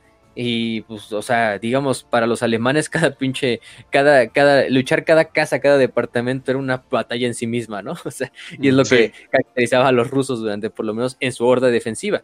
Ya cuando se vuelven a la ofensiva, cuando pasa la segunda fase, por ejemplo, de la Segunda Guerra Mundial, que ellos toman la ofensiva en, en el frente oriental, pues es lo mismo que te decimos, es, un, es una completa aniquilación con lo que es la artillería y luego hacer masivas cargas con lo que son grupos de infantería y grupos motorizados, que también son muy, muy, muy, muy importantes dentro de lo que es el regimiento de Valhalla. Se utilizan mucho lo que son principalmente tanques Lehman Ross, que es, digamos, hasta cierto punto el, el, tanque específico, ¿no? Los Demolishers, eh, en este caso, o también, ¿cómo se llaman estos otros? Los, los Executioners. Eh, que los Demolishers tienen un cañón demol- demoledor en vez del cañón estándar, que el cañón demoledor es como tal un cañón balístico, eh, este, que se utiliza como, como arma anti, anti armadura, o sea, anti, anti otros tanques. Y también los tanques, los, los Executioners, eh, como tal, los Executioners que eh, en vez de llevar lo que es un cañón como tal montado, llevan lo que son destructores de plasma. en vez del cañón principal. O los cazadores de tanque clase Destroyer, ¿no? Que son otra clase de tanque también muy, muy, muy utilizado. No solo por ellos, sino por también otros miembros. Por ejemplo, Crick también lo llega a utilizar. Este, pero por algo muy característico es este tanque, que es un tanque que trae como esta barredora en la parte de abajo para ir desmadrando escombros. Tiene un cañón súper gigantesco. Este, en la parte de enfrente se utiliza para destruir otros cánceres. Es un cazatanques, pues, en este sentido. Entonces, los regimientos de, de Valhalla, aparte de eso, llevan lo que son los estos. Los, los, los de regimiento, que hay uno muy conocido, ¿no? Que es el doceavo de artillería de campo. Porque es muy conocido, porque ¿quién hizo su debut en este regimiento? ¿Quién fue el ser al que le dieron comando de este regimiento por primera vez? Pues nada más nada menos que a Sayafel Skane, ¿no? este el héroe, el héroe del imperio y del cual su gran amigo Ferik Jürgen también es parte, bueno, fue parte en este caso. Este. Eh, que bueno, Jürgen, Jürgen es otro pedazo también. Jürgen es. Aguanta. Que qué cagado, ¿no? Que, que son güey literalmente que son como rusos y este güey se llama Jürgen, ¿no? este. Sí, sí, a la verga, pues qué pedo, ¿no? Este, pero bueno. Eh, eh, en este caso. Que aparte Jürgen pues también es un blank, ¿no? Y, eso ayuda un poquito. Y es un pinche borracho, pero también... Y pues, adicto al porno. ¿cómo, ¿cómo, no puedes amar al Jürgen, no? Es que es Jürgen. Sí. Es un amor de persona. Sí, o sea, y hay que decirlo, pues prácticamente la gran parte de la historia de Cain, de Cyphus Cain, es esta, esta, es esta, es, bueno, su primer fase como de su historia, es este asignamiento a lo que es el doceavo de artillería de campo de Valhalla, ¿no? Que prácticamente es donde va a pasar bastante de sus, de sus aventuras. Luego se le pasa, por ejemplo, lo que es el 597 de Valhalla, eh, entre otros, ¿no? Entonces, para que vayan también viendo algunos. Kane, pues Kane, Kane no es originario de Valhalla, para nada. Kane es originario de. Bueno, es parte de la. Viene de la escuela de Progenium, como todos los demás. Este. Eh, ¿cómo se dice? Comisario, sí, pero pues fue asignado en este caso. Eh, y pues nada más. En este caso, em, eh, ¿qué más podemos decir de, Valhalla? Pues digo, o sea, creo que su, su, regimiento es bastante, bastante como obvio, o sea, se explica por sí solo. Entonces, en este caso, también le llevan lo que muchos son este, sacerdotes del Ministorum que van a haber muchos sacerdotes de Ministerium dentro de lo que son los, los rangos de, la, de Valhalla. Es un pueblo muy, muy, muy, muy religioso en cuanto al emperador, igual que los rusos, o sea, te digo, es una pinche calca en este caso. eh, literalmente lleva ahí al pinche ortodoxo, así al padre barbón, así, oh, sí, este, que empieza a hablar en griego y la chingada, de la verga, ¿no? Este, pero sí, llevan lo que son las guns estándar, clase estándar, bueno, sí, estándar, como tal. Eh, eh, ¿Qué más también podemos decir? Eh, y diversas otras cosas, ¿no? Por ejemplo, lo que son cuchillos de combate, granadas crack, granadas de fragmentación, la Lasgon, que sí es un patrón diferente, es la, el patrón conocido como Lasgon M30, M36. Ajá. Em, que bueno, es uno de los, digamos, modelos de Lasgon más eh, eh, universales. Ajá. Pero aparte la, la, la, de Valhalla está un poquito adaptada a, que el arma nunca se encasquille en combate, en combate congelado. Puede ser de que un arma, en otro caso, pues por debido al combate gélido, o sea que hielo se forme dentro de lo que es el cañón, dentro de lo que es el cargador, y esto evite que el arma pueda disparar. Pero la Valhalla tiene unas adaptaciones principalmente de, de como eh, generadores de calor o un sistema que va distribuyendo calor para evitar que, las armas se, se, congelen del todo. Entonces es algo que permite, sí, mucho, mucho ayuda en cuanto a hacer esta parte. Eh, y su uniforme, que su uniforme pues es muy, es, es muy eh, eh, detectable, ¿no? Que son estos grandes coats, great coats que se utilizan hasta lo que es el cuello prácticamente, que están aislados térmicamente desde dentro, con ciertas incluso eh, como flaps dentro de lo que es el cuello para aislarlo junto a lo que es el casco o a la gorra, una clásica gorra. Que, ¿Cómo son estas gorras rusas? Ushankas. Ushankas. la ushanka es, un, es, un, es una gorra que se utiliza, obviamente aquí en Warhammer no sé si le llamen así, pero pues es muy común utilizarla para los regimientos valhalanos en este, en este sentido, la Ushanka, incluso a veces más que el propio casco, ¿no? Que es algo que digo, es muy, hasta cierto punto, muy, muy, muy heterogénea la, el equipamiento de todos los soldados valhalanos, porque cada soldado valhalano pues le da su, su propio toque, ¿no? En este caso.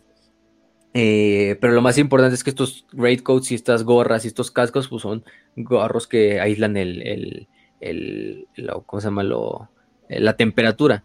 Muy, muy, muy bien. Incluso como también lo vemos en, la, en, los uniformes de los rusos, que tenían estos fieltros como de dentro, que prácticamente hacían que aislabas todo el calor. Las botas también estaban hechas de, de un material especial que más bien estaba como termosellado y esto evitaba que pues las, la, te, las botas estaban reculeritas y las veías, pero pues, ¿qué preferías? ¿Que estuvieras estético como los alemanes con tu Hugo Boss o que te congelaran las patas y te dieran pie de trinchera y te la tuvieran que mochar? Pues yo supongo que lo, que, que lo segundo, ¿no? Que tengas unas buenas botas. Entonces, eh, más que estéticas, y eso les permitía pues bastante, bastante éxito a los, a los rusos por lo menos.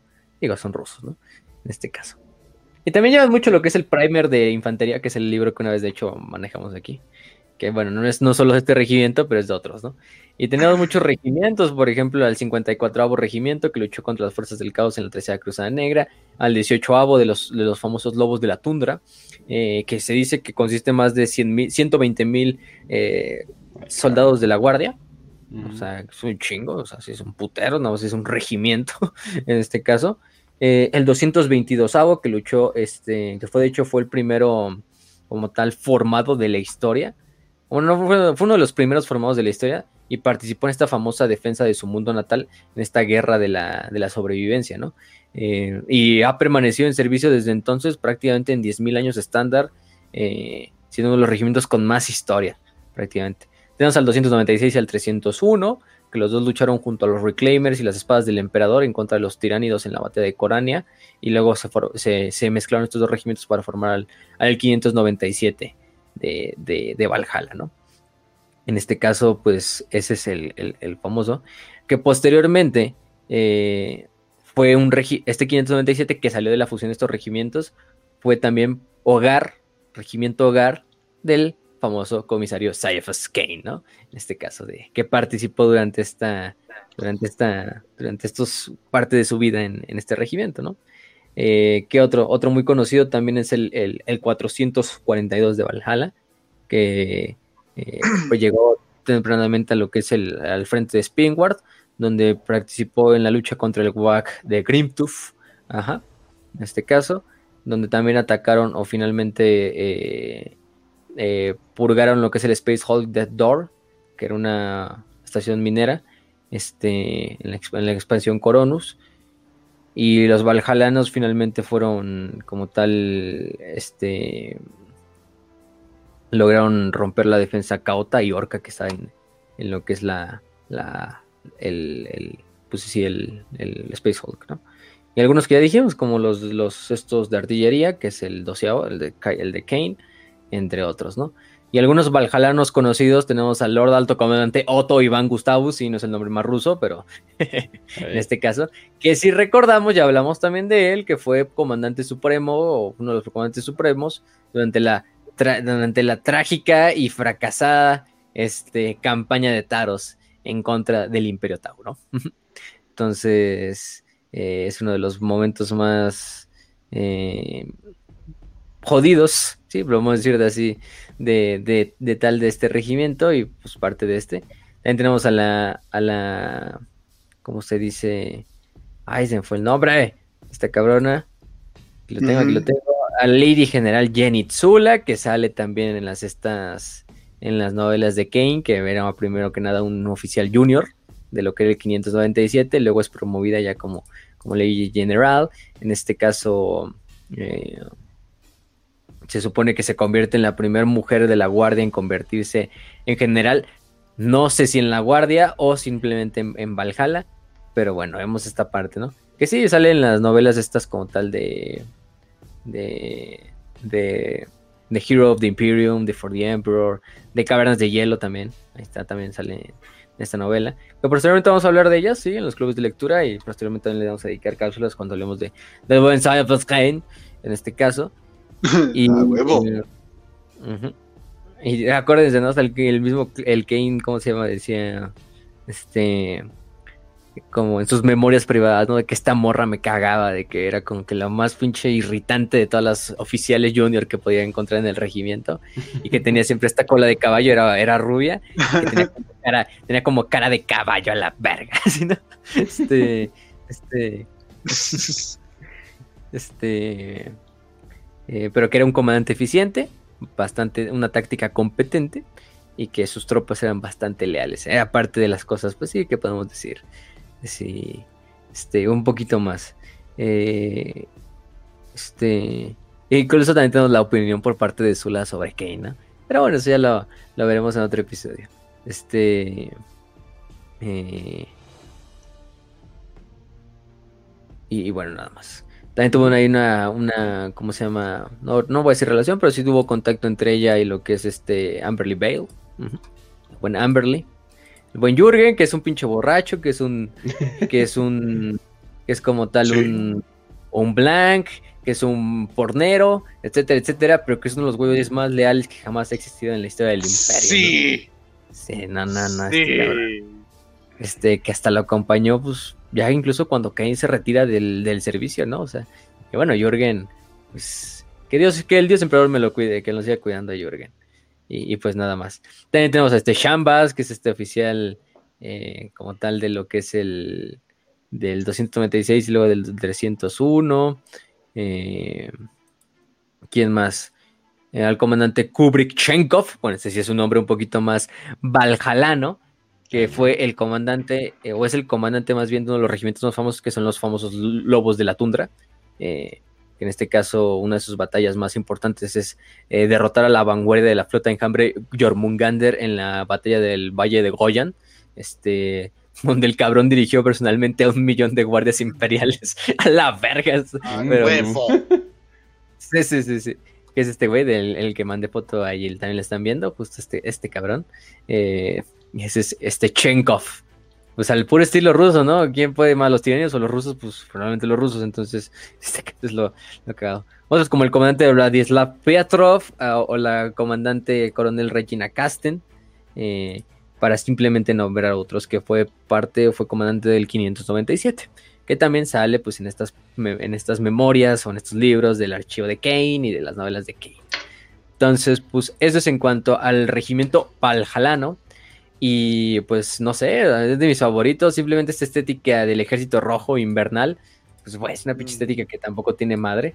Entonces, eh, puedes decir de lo, de lo que quieras de las hordas mongolas de los rusos, pero pues, pues casi casi se aventaron la Segunda Guerra Mundial al hombro de esos cabrones. Entonces, este, eh, pues hay que, hay que darle. Y pasar eso a Warhammer 40.000, pues cae como anillo al dedo, ¿no? Tan inexorables como el frío invernal tan despiadados como la amarga escarcha, tan seguros como la muerte. Los habitantes de Valhalla luchan solo por la victoria y por el emperador. Todo lo demás no es más que un preludio. Coronel Casting, del 597 Regimiento de los Guerreros de Hielo de Valhalla. Bueno, y con eso, o no sé si quieren decir algo antes de pasar al siguiente. El siguiente quedaría perfecto si hablamos de, de ¿cómo se llama? De los bostroyanos, ¿no? Sí, de Bostroya. Aprovechando que ya estamos en esta sintonía rusa. Exacto, porque yo digo que para el uno y para el otro, yo creo que esta cortinilla queda perfecto y es bastante clara y obvia.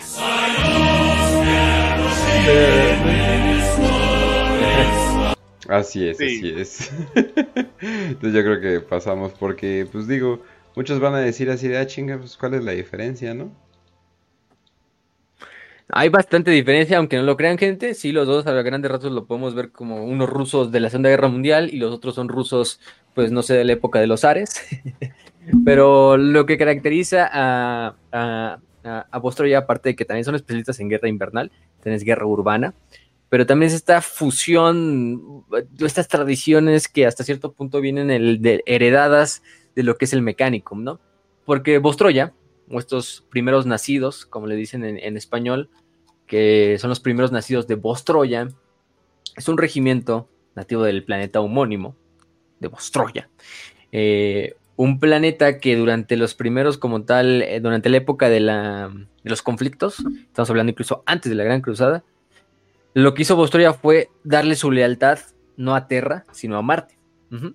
Entonces, viene la Gran Cruzada, Bostroya cuando se encuentra es un mundo bastante industrial, es un, prácticamente un mundo a cierto punto forja, supliendo armas, municiones a los ejércitos del imperio.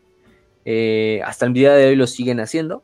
De hecho, es un planeta que es, una vida medio, medio curiosa. Bostroya se divide en cuanto a la vida militar y la vida de trabajar en las manufactureras, ¿no?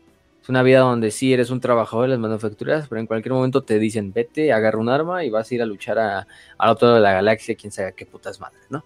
En este caso, entonces, si no te mueres ya en el campo de batalla, te vas a morir en las líneas de producción, ¿no? En, etcétera, etcétera.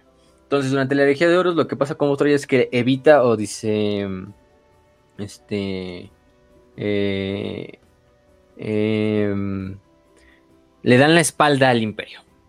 No se pasan de todo el lado de Horus, sino simplemente como que Bostroya escoge, escojo entre Horus o el emperador, pues no escoja ninguno, escojo yo mismo, escojo a, yo, a mí mismo, ¿no?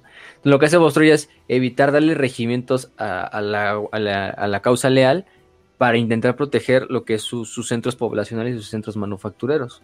Es decir, prácticamente se dedica a fortificarse ellos solos, ¿no? Así como quien sea, si viene Horus o viene el emperador, aquí nosotros nos, fortificamos a la verga. Después de que viene la herejía y obviamente gana el imperio, los bostroyanos, pues, eh, como una forma también de, redimir sus pecados o de buscar esta, esta deuda que con el emperador de haberle dado la espalda, pues parecido a lo que pasa con Krieg, parecido a lo que pasa con, con, con, con Cadia, con con Valhalla, por ejemplo, es que dicen, bueno, como deuda, todo hijo primogénito, en este caso firstborn, primer nacido, en este caso nos referimos, por eso me gusta también decirle más bien los, en español los primogénitos de Bostroya, eh, tiene que servir a la Guardia Imperial, independientemente del estatus social de su familia, de dónde vengan, todo primogénito va a servir a la Guardia Imperial. Entonces, como tributo, tú, como padre, como madre, lo que primero, tu primer hijo, prácticamente desde pequeño lo vas a dar al, complejo militar de, de Bostroya, para que sea criado en el este en, el, en, la, idea de la guerra bostroyana. Bostroya no es como tal un mundo colmena, tampoco es un mundo forja, es un mundo que se mantiene como tal en los dos. De hecho, se le pone mundo industrial para, como ese término de, de, en medio. Eh, tiene una población de aproximadamente 9.300 millones de habitantes. Digo, es un poquito más de lo que tenemos actualmente en la actualidad, pero es una población bastante estable. Eh, teniendo en cuenta eso sí de que, de que pues la, fertilidad es muy, muy numerosa. Además de que pues, los primogénitos, digamos, hasta cierto punto los primogénitos son los, que van a servir dentro del ejército, mientras la gran mayoría del resto van a ser pues el, complejo industrial militar, más que nada, eh, en este caso, ¿no? Eh, entonces, pues, como tal, vosotros tenéis un mundo bastante contaminado, al puro estilo cualquier mundo colmena del imperio que te puedas imaginar.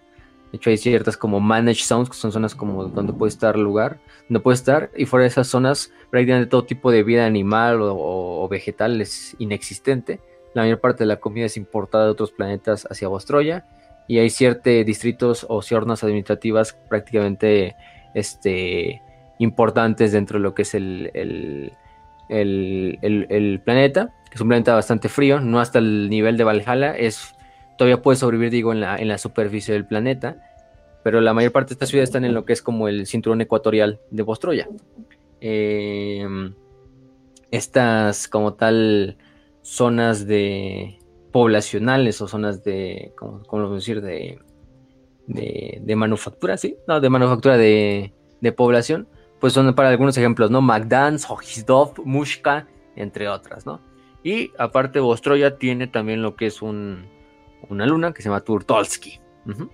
Entonces, ¿cómo es el gobierno de, de, de Bostroya? Es gobernado por una, por una, un órgano como tal, de un concilio de, de, de miembros del Adeptus Mechanicum y también de, gobernadores o de personal y nobles planetarios que representan que se le conoce como la tectriarca o la tecnotriarca, si lo queremos traducir del todo.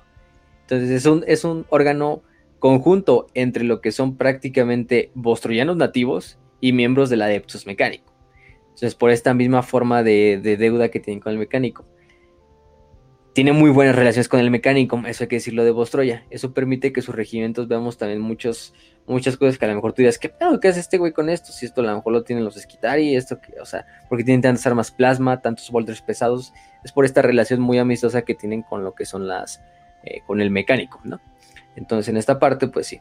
En cuanto a su cultura, pues lo que hace este regimiento es que eh, la mayor parte de los, ya dijimos, en este caso, eh, eh, primogénitos se van a dar, sin importar si son mujeres o hombres, a lo que son los regimientos bostroyanos. Por lo general, los hombres siempre llevan lo que es un bigote, un bigote que en la sociedad bostroyana se ve como un símbolo de, adultez y de virilidad masculina. Es decir, que es muy mal visto que un bostroyano no traiga o se rasure el bigote, o, la barba, o lo que traiga.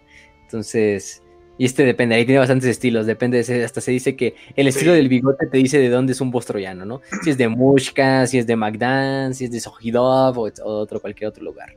Entonces, es lo, es lo más cagado, ¿no?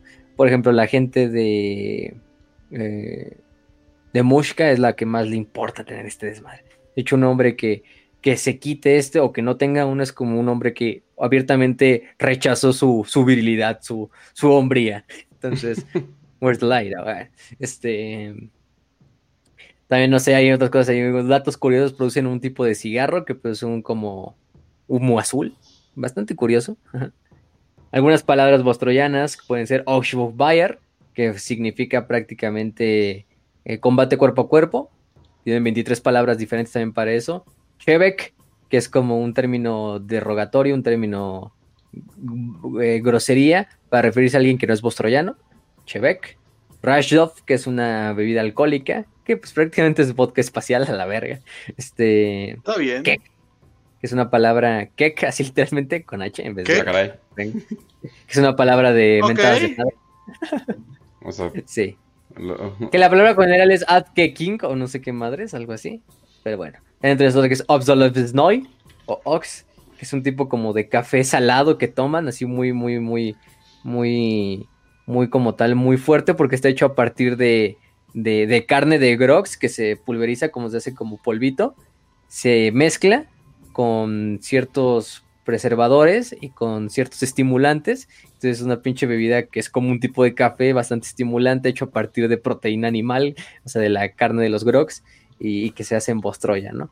que es una comida que es muy conocida, por lo menos por en Bostroya, porque los trabajadores a veces pues es lo único que toman durante el día, ¿no? Porque es una bebida muy energetizante, tiene estimulantes de proteína, y, pero es un común café.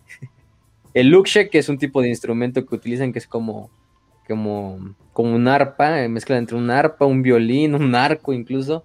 Este, shini, que es como tal una palabra también derogatoria para referirse a un recluta fresco que acaba de entrar a los regimientos de Bostroya digamos, como tal, un reemplazo. Y Shatnik, que también es una grosería. Como tal, no sabemos del todo qué sabe, pero pues también de este programa van a salir sabiendo o mentarle la madre a alguien en, en bostroyano. Al menos. Suena como mierda, ¿no? Así como Shatnik. Ajá, así como que. Shatnik. Ajá. Sí, sí, exactamente. Entonces, es algo de la cultura. Pero entonces, en base a lo que es la conocida como ley o edicto de la que es el ofrecimiento del primogénito, el hijo más viejo o el hijo más grande, el primogénito, pues, se debe de, de cada familia de Bostroya, sin importar, dijimos, rango, estatus socioeconómico, estatus social, si son trabajadores de fábricas, si son nobles, debe de irse prácticamente a los regimientos, ¿no? No hay excepción a ningún miembro de, de la de la sociedad bostroyana. Incluso los miembros de la, de la tecnotriarca y sus familias tienen que también seguir este dicto. Entonces, este, para la mayor parte de los bostroyanos es un honor pues, seguir esta, esta, unirse al ejército, al regimiento, esta tradición, para intentar mantener esta deuda que tienen con el emperador. Te digo, el puro estilo ruso, ¿no? Este, como tal. Eh, entonces, pues es un, es un gran orgullo, ¿no? Pero, pero bueno. Este. Eh, algo muy conocido es que incluso eh, durante esta parte o esta fe ciega que tiene el emperador es que cuando se viene la Great Rift, Bostoria creo que también queda del lado del Imperium Nihilus.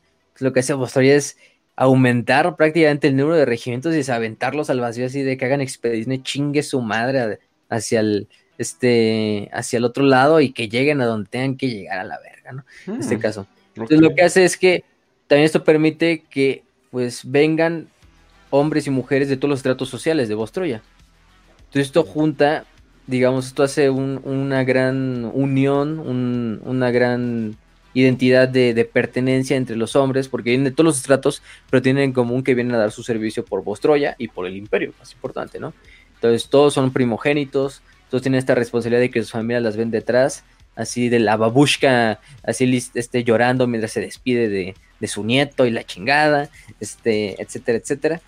Y, se forma una, una hermandad que prácticamente pues, permanece hasta el día que se muera cada bostroyano, ¿no? Eh, como tal. Entonces, desde ese entonces, eh, eh, eh, como tal, no hay ningún regimiento bostroyano que haya dejado de existir. Todos los regimientos bostroyanos desde el momento de su primer fundación han existido sin ningún, digo, tío, tí- sin ningún momento como de interrupción desde esa época. Esto es bastante difícil de organizar porque se supone que entonces cada regimiento tiene que ser constantemente eh, re- rearmado con nuevos reclutas que vayan saliendo de Bostroya. Este, pero esto mantiene, esto hace que Bostroya mantenga un alto potencial en cada de sus regimientos y, y siempre haya como un núcleo de guerreros veteranos que se van a encargar de dar este como esta experiencia a la nueva generación que viene. Y una vez que digamos estos guerreros veteranos finalmente se retiren o finalmente mueran, como es el destino de todo guardia imperial, eh, o de la mayoría de los guardias imperiales, ahora estos tomen la batuta como los guerreros veteranos, ¿no? Entonces esto es lo que va haciendo así, va haciendo una hermandad de, guerreros en el cual eh, cada regimiento tiene su propia forma de, de, ver la guerra, de hacer la guerra, de entrenar a sus reclutas, pero se hacen esta hermandad desde el momento en que llegan, ¿no? Así que llegan a las barracas y sí, les van a poner unas megaputizas, pero para volverlos y hacerlos eh, los que mantengan la batuta de este orgulloso regimiento, ¿no? No sé, por decir el ejemplo del, del de, de, algunos de estos, ¿no? Entonces, este es lo, es lo más importante en, en Bostroya. Uh -huh. ¿Qué más? Eh, se les entrena en, en, diversas condiciones bastante inhumanas dentro de lo que son las áreas industriales del planeta. Eh, Eso no cambia, ¿verdad? Hay cosas que se mantienen sí, estables no. en la Guardia Imperial. Algo, algo, que es eterno, ¿no? Este, sí. toda la historia de la humanidad. Ajá. Eh, y es muy raro, digo, te digo, es muy raro que finalmente un bostroyano pueda sobrevivir a su servicio, regresar a su planeta y finalmente, diga, retirarse y vivir ya lo que queda de su vida pues en, en paz. Ha habido ejemplos. Hay un oficial que se llama el coronel Gregorius Sebastev, este, que lo logró, este, eh, finalmente, este, como tal, regresó a su planeta y he sido de los pocos ejemplos de bostroyanos que han vivido para, so, han sobrevivido su servicio para volver a ver su planeta natal. Si un bostroyano cuando sale de Bostroya probablemente nunca va a volver a ver su planeta natal hasta que tenga, si es que sobrevive. Porque prácticamente lo que hace Bostroya es, una vez que estos regimientos ya se entrenan en Bostroya y ya están suficientemente listos para la guerra, se envían a las diversas zonas de guerra que se necesiten y pues se la van a vivir ahí, se la van a vivir ya prácticamente en campaña tras campaña, campaña tras campaña, planeta tras planeta, zona de guerra tras zona de guerra, y pues digo, la mayoría no va a volver a ver su mundo, entonces es lo, lo, más, lo más importante. Son bastante disciplinados, tienen una hermandad bastante importante en cuanto a la guerra, se especializan en guerra urbana y en guerra también de, de invierno. Tienen un, un gran estilo de, de, tradición y bastante exclusivista como tal. Eh, con otros regimientos de la guardia, sí, o sea, los bostrianos son así inmamables, así de, no, güey, a mí no me hables, Pedro. Este, casi, casi. Este. Pero, este, clasista también, porque sí, de hecho, los oficiales de, la, de, de los regimientos, casi, casi los que van a ser siempre oficiales, eh, este, van a ser nobles. Los nobles van a, ser, van a convertirse por lo general en oficiales. O van para convertirse en oficiales. Mientras que los bostroyanos de, baja, de bajo estrato social por lo general no, como no son nobles, se les da como este eh, estilo de ser suboficiales a lo máximo, o de ser simples soldados de línea, infantes, etcétera, etcétera. Pero eso no quiere decir que sea una regla, ¿no? O sea, ha habido miembros de bajos tratos sociales que por sus, por sus hazañas en guerra han logrado subir y romper este escalafón clasista que hay dentro de los bostroyanos y ser oficiales, hechos y derechos generales y, y lo que tú quieras, ¿no? Este. Eh, lo que sí es que digo, la regla va en contra del primogénito. Pero por lo que si recuerdan, el primogénito es el primer hijo varón de las familias. O sea, si usamos el Mm. término exactamente. Entonces, las mujeres, como tal, dentro del servicio bostroyano, no es muy, no es bien visto dentro de la sociedad bostroyana que las mujeres estén en el ejército. Entonces, hay casos, sí, de mujeres bostroyanas que están en el ejército y que se aceptan para el entrenamiento, pero por lo general lo que se les da en estos papeles es ser papeles más administrativos, más de logística, y muy, muy, muy pocas mujeres dentro de Bostroya han visto de verdad lo que es el campo de batalla. Entonces es una sociedad muy, muy, muy, muy en ese sentido, este, machista opresora, este, FIFA, ¿no? No sé, una mamada así. Este, este, sí. Sí. o sea, las mujeres no, no, no son desplegadas. Porque sí, van a haber artworks donde salgan mujeres, pero es algo muy raro. Te digo, se le dan más papeles auxiliares, que ya como sea, como administrativos, como logística, como muy médicos. Por ejemplo, hay una muy buena imagen que a lo mejor están viendo por el overlay de una apotecaria de, de Bostroya y se ve Pues mira, claramente no- que es una mujer. No por ser eh, sexista ni nada por el estilo, pero hemos visto muchos ejemplos en ejércitos donde libremente aceptan mujeres, como en Estados Unidos, donde al parecer mucho de lo que hacen las mujeres en- es una labor de, digamos, de limpiapipas. Entonces, pues no creo que como que no les gusta a los papás así de que, hey, ¿quieres que tu hija se vaya de aventura? Yo creo que los papás saben qué está pasando ahí, entonces yo creo que dicen, "Eh, ¿sabes qué? Mejor así lo dejamos. Mejor así lo Está bien. dejamos. Sí, sí, sí. O sea, también hay que, hay que serlo sincero, ¿no? No, no lo hemos dicho nosotros, no lo hemos dicho, lo han dicho propios militares. Ahí está el GAFE 423, que tiene hasta un, un episodio de su podcast de eso. Así. Este, de que las mujeres, de que las mujeres en el ejército simplemente son para tomar fotos, o sea, digo, tú ves fuerzas especiales mujeres, en realidad son mujeres del ejército normal, que algunas son secretarias, que son son militares, pero administrativas, o enfermeras, o cosas así. Dicen, no, pues ponte la boina y para que el desfile vean que somos inclusives, este, y vean que sí hay mujeres, pero en realidad no son mujeres, porque una mujer no, y el mismo café dice, una mujer no es capaz de soportar ese entrenamiento, o sea, se, No. se, se muere a la verga. O sea, Mm. hay diferencias biológicas que son claras y al que le pese el, el, pues, se chinga porque si hay diferencias claras biológicas entre mujeres y hombres. No puede ser lo mismo físicamente en muchos aspectos. No, ya, funados, de aquí vamos a salir funados de este episodio, ¿quién lo diría? Está bien, Pero- mira. Yo es no una realidad, pedos. es una realidad. Digo, en ningún ejército, si ves mujeres, por ejemplo, de fuerzas especiales, que es donde se ve más, pues es probablemente que hacer una foto para, para decir, ah, mira, sí, aquí tenemos mujeres, pero pues, en realidad en operaciones nunca vayan. O sea, porque no, no es, no es capaz, o sea, en- y no es algo malo, digo, o sea, las mujeres tienen otros talentos, por eso son muy buenas en logística, en este Ujú. sentido. Entonces, muchas de ellas son de esa parte, o son para otros trabajos que en el ejército son necesarios. Este, pero bueno, o sea, por lo menos en cuanto al campo y a la operación, sí, o sea, digo, y no lo digo yo, yo, la- yo ni estoy en el puto ejército ni nada, o sea, pero también palabras como güeyes que son ex militares, o sea, o sea, digo, te digo, el ejemplo del GAFE 423 que güey es ex fuerza especial y, tiene su podcast. Y, hecho, el otro día lo grabó con Adrián Marcelo y ah, estuvo chingón. Este, me di revente, Adrián Marcelo y el GAFE así en un mismo lugar, qué pedo. Pero, pero, pero él mismo lo ha dicho, ¿no? Tiene videos, o sea, y digo, es una verdad que se debe de aceptar. Y entonces es lo que pasa con Bostroya. Es lo que pasa con Bostroya y con la mayor parte de los ejércitos profesionales en la actualidad.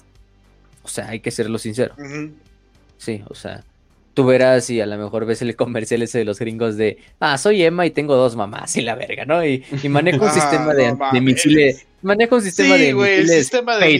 misiles, claro. El sistema de- O sea que sí, o sea, te creo que sí, güey, o sea, te creo que una mujer sí puede controlar un sistema de misiles Patriot, pero ese sistema de misiles lo controlas desde Sí. un lugar seguro, güey, no estás desplegado en, en el campo. Ajá. O manejas un dron y te digo, una mujer podría perfectamente manejar un dron.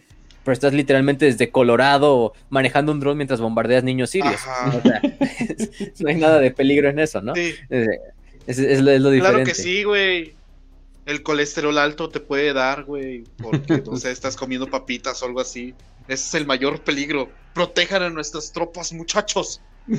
No. Exactamente. No, no, no mames. Hay cosas, eh, mejor no lo digo porque eso sí está medio funable. De, de los, ya muy funable. de los TikToks de.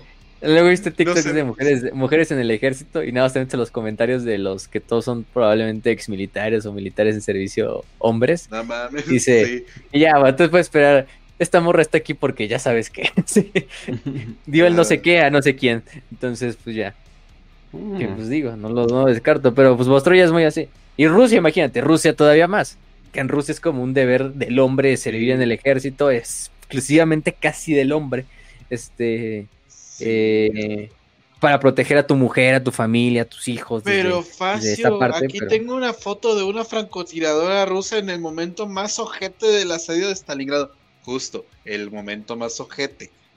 No es el estándar.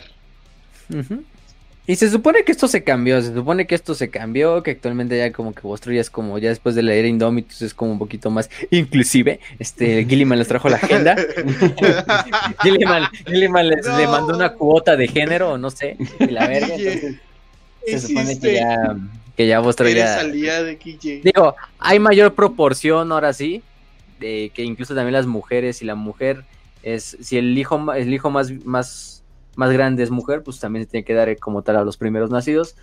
Pero digo, eso todavía está y la gran mayoría sigue siendo totalmente hombre, un 90% del regimiento. Entonces. Pero bueno. Eh, los soldados bostonianos tienen una apariencia bastante arcaica comparado con el resto del ejército imperial, eh, que utilizan estos trajes bastante, bastante mm, ceremoniales de lo que son de la tradición bostroyana como tal.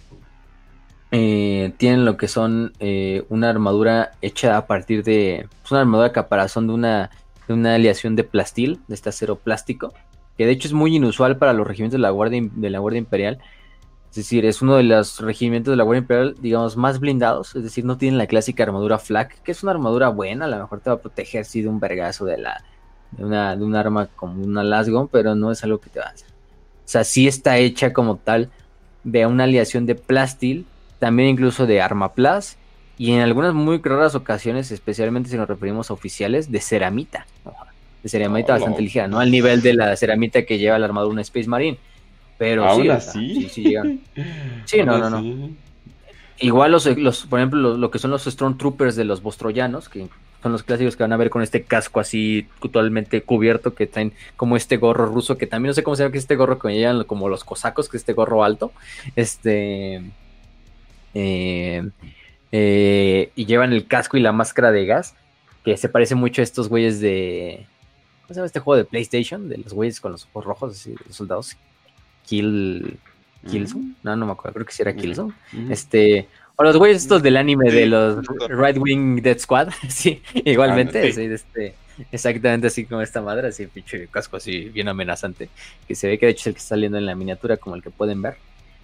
Eh, y también va saliendo algunas imágenes. Entonces, eh, es lo importante. Entonces, también estos, estos, estos partes de la armadura son desplegables, o digo, son eh, individuales, entonces se pueden despegar y unir a otras en el caso de que sean dañadas y simplemente tienen una gran capacidad de, recambio. Llegan lo que son granadas crack, granadas frac, estas espadas bostroyanas, que son estas espadas que prácticamente son estas espadas curvas, hechas a partir de lo que son diversos materiales y diversos tamaños, desde algunas que son como más que más como dagas, otras que son espadas largas. Y la tradicional, más tradicional, es la conocida como shash, shashka, que es un tipo de sable este, bostroyano, curvo, em, con un solo filo, una, una hoja filo de, de, una mano y sin guarda en, en, lo que es la mano. Entonces la, la, la incluso se puede adaptar también a tener lo que son núcleos de energía dentro de ella para que esta espada, parte de, lo que es, que es una espada bastante artesanal, pues tenga este poder o esta energía aparte eh, juntada, ¿no? Que de hecho en el Dark Tide, de hecho la puedes utilizar. Es una de las armas cuerpo a cuerpo principales, o bueno, no principales, pero si juegas como las clases de cuerpo a cuerpo, puedes desbloquear la, espada voz troyana como una espada de, de, para tu personaje. Eh, que utilizan de Lasgon, utilizan la famosa Cantrael la Cantrael, eh, que la producen eh, localmente también en, Bostroya. La Cantrael, que es prácticamente el modelo estándar, modelo estándar de, de, de que es la que le ven a los cadianos, que le ven a otros miembros por ahí, es la clásica, pero en este caso es manufacturada en Bostroya. Por lo general de materiales incluso algo raritos, ¿no? Por ejemplo, lo pueden ser como tal madera, eh, chapa de oro, incluso otras cosas que lo vemos ahí clásicamente. Porque si bien sus Lasgon, hasta dices, bueno, parecen de madera, es que sí, a lo mejor son de madera. es el pedo. Este. Pero vemos que las Lasgos pues, es un arma que pues, no tiene pedos, ¿no? vemos también una, unidad de infantería y tanques de Bostroya. Y, pues nada. Las operaciones del regimiento, eh, eh, como tal, son, ya dijimos, especializadas en combate urbano y en combate de, de hielo, ¿no?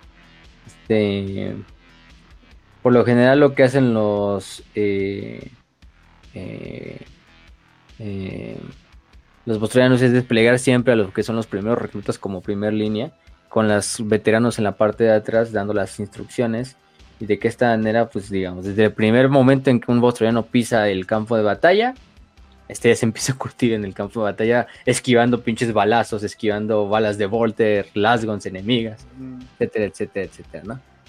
Eh, entonces vemos hasta que son líneas de, de infantería también bastantes, bastantes, bastante disciplinadas, no tan, no tan, no al, no al extremo de lo que es la, la rigidez de Mordia, por ejemplo, pero sí también están especializados, por ejemplo, en combate eh, o más bien despliegue o despeje de zonas y de, depar- de zonas residenciales, de departamentos, de llegar y volarlo todo a la verga, así, pa, pa, pa, pa, este, que nadie salga vivo de, de, la, de, la- de los, de los lugares, de los edificios y, qué más. Mm, algunas de sus creencias, el horror, el dolor y la muerte solo son recompensas para la curiosidad. Entonces, aquel que se aventure mucho a ver los misterios del universo es lo más probable que encuentre entes maléficos viendo detrás de ellos. Entonces, para los bostrianos, incluso la ignorancia es una bendición. este, es decir, entre menos sepa soldado, mejor. Tú simplemente agarra tu arma y dispara. No te preocupes por lo demás. En este caso, ¿no? Eh, eh, es, es muy importante. También digo, tiene esta rivalidad con muchos otros regimientos. Que esta regi este como tal de. de. de que se ven ellos como los más devotos entre los más devotos. Entonces dicen, nosotros son pinches güeyes que nada más vienen aquí a cobrar el sueldo. Nosotros somos bostroyanos y venimos a dar nuestra vida por el empeño. Entonces, bueno, en este caso. Eh, te digo, ¿y por qué tienen de estas grandes armas, no? Pues porque te digo, principalmente es por su relación con lo que es el mecánico.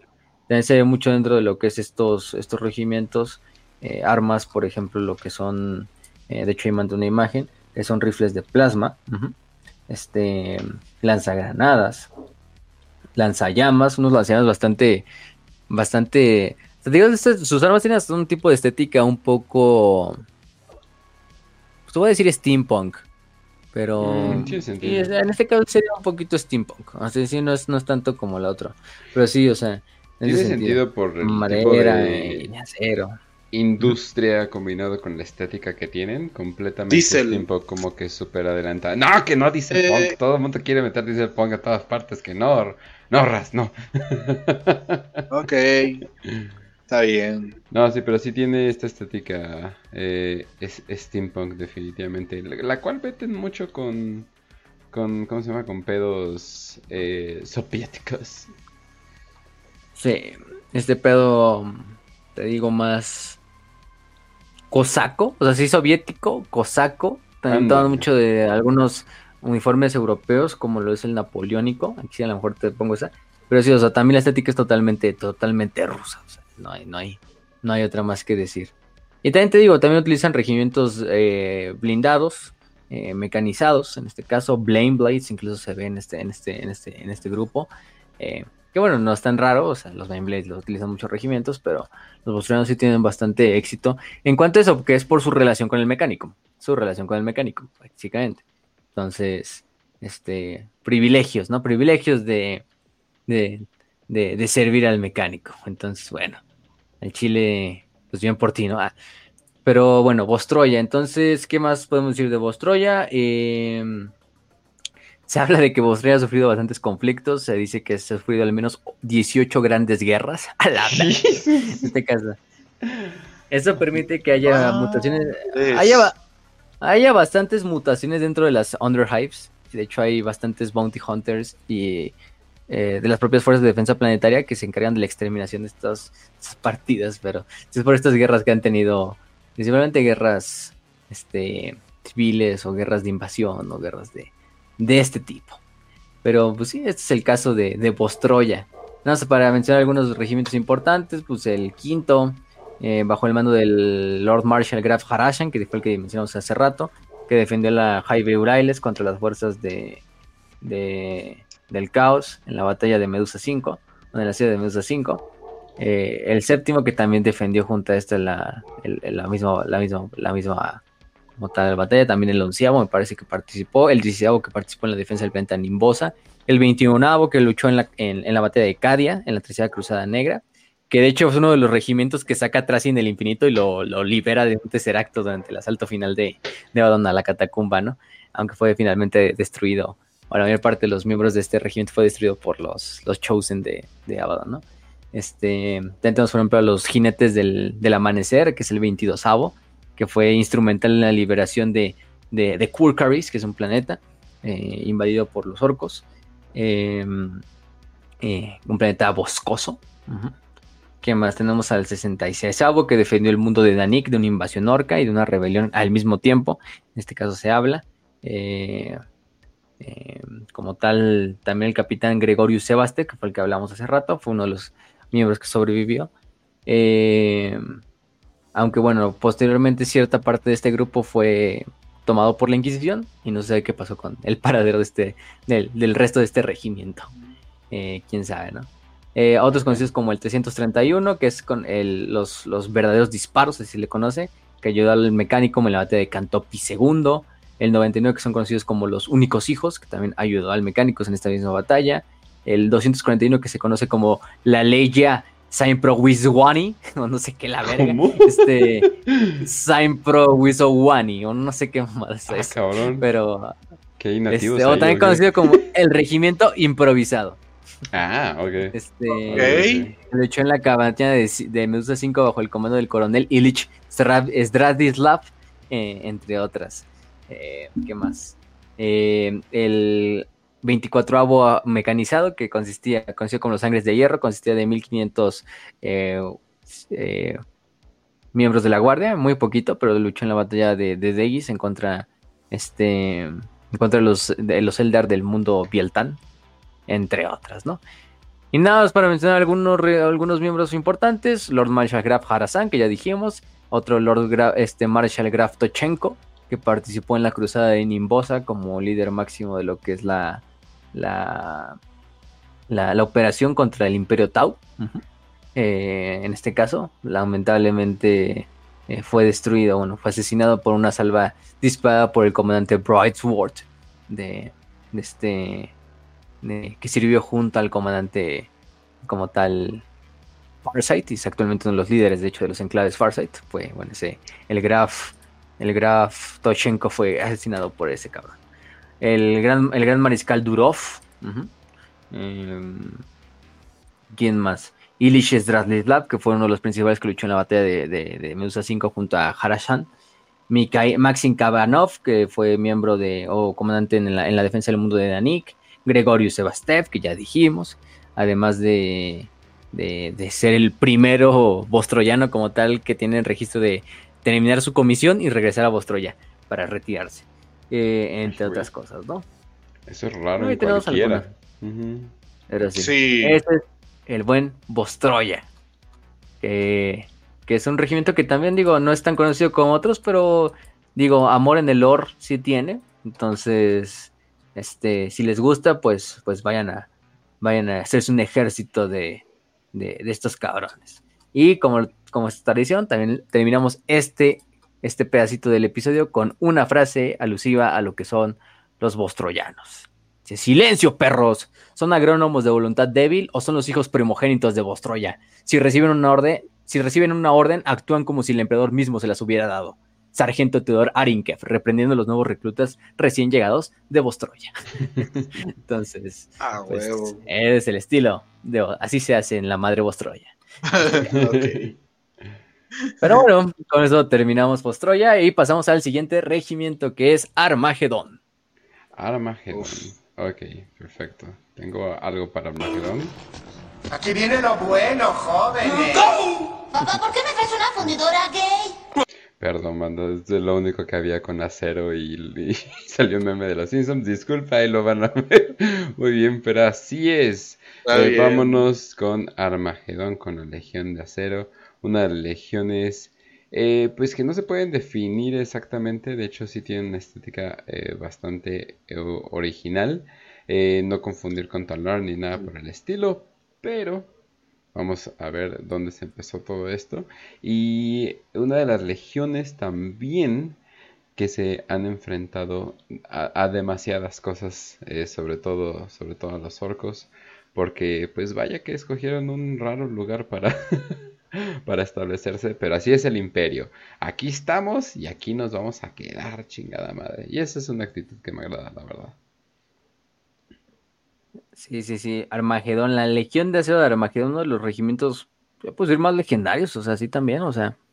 Digo, no le pide nada a Cadia, o sea, las tres guerras de Armagedón fácilmente se comparan con las trece cruzadas negras, sí, muy probablemente, en cuanto a magnitud y todo el movimiento de tropas y la verga. Entonces, Legión de Acero de Armagedón. Hay que distinguirla de otra organización dentro de Armagedón, que es este, las Fuerzas de Defensa de Armagedón, que esas son sus PDF, que son las Fuerzas de Defensa Planetaria, ¿no? En este caso, la Legión de Acero de Armagedón, que tiene una clásica estética muy inspirada en lo que sería. Muchos dicen, ah, es que Krieg parece la Alemania nazi, ¿no? O parece la, no sé qué. No, que más bien es una mezcla de la Alemania de la Primera Guerra Mundial con la Francia también. De la, bueno, los secretos de la Primera Guerra Mundial en general, ¿no? Lo que es la Legión de Acero sí tiene esta tradición o esa estética un poquito más, o esta inspiración, incluso yo diría, más de lo que son el ejército alemán de la Segunda Guerra Mundial, la Wehrmacht. Este ejército era gran motorizado, este ejército bastante, sí, mecanizado, motorizado, eh, bastante rápido, en este caso un poquito más enfocado a la defensa, porque Armagedón casi siempre está en la defensa, eh, de la naturaleza de su planeta, y, que tiene incluso esta, esta como inspiración de, ¿sabes qué? De, la, de las Africa Corps. Así es lo que más como que se me hace alusión la, la Legion de, de Armagedón. Eh, porque si te fijas, tiene este pedo mecanizado en desierto o, en, sí, en las dunas, en el desierto, eh, eh, que es prácticamente, y esta estética también constantemente alemana. Incluso el casco literalmente de, la Legión de Ser es un Stahlhelm alemán, o sea, sí es el Stahlhelm. Te digo que son las, te digo, o es la, las, las estas, las Africa Corps o las divisiones Panzer Granadier, que son las estas divisiones de granaderos de la Segunda Guerra Mundial, en este caso, más que lo que Krieg, ¿no? O sea, Krieg es más de la primera, esta Alemania de la primera, y Armagedón tiene esta más estética de la, Alemania de la segunda. Este, el Rommel espacial, en este caso, Rick supongo. no sé, este. En este caso, pues la, Legión de Acero. Armagedón es un planeta del que hemos hablado mucho, mucho, mucho, mucho. Este. Eh, es un planeta que pues originalmente no se llama Armagedón, se llamaba Ulanor, un planeta pues prácticamente donde se generó uno de los imperios orcos más grandes de la historia, donde este imperio fue derrotado por el, por el, por el, por el nivel de, digo, por el emperador.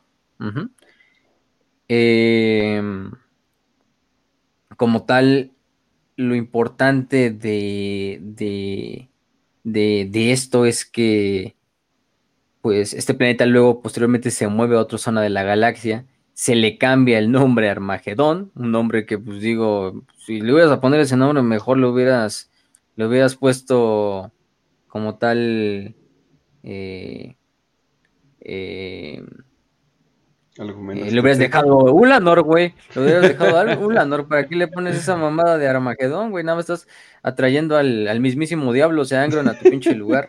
Este. Exacto. Que, hay en un nombre. Es una frase común en inglés. Y es como que. Sí, el nombre importa mucho a veces.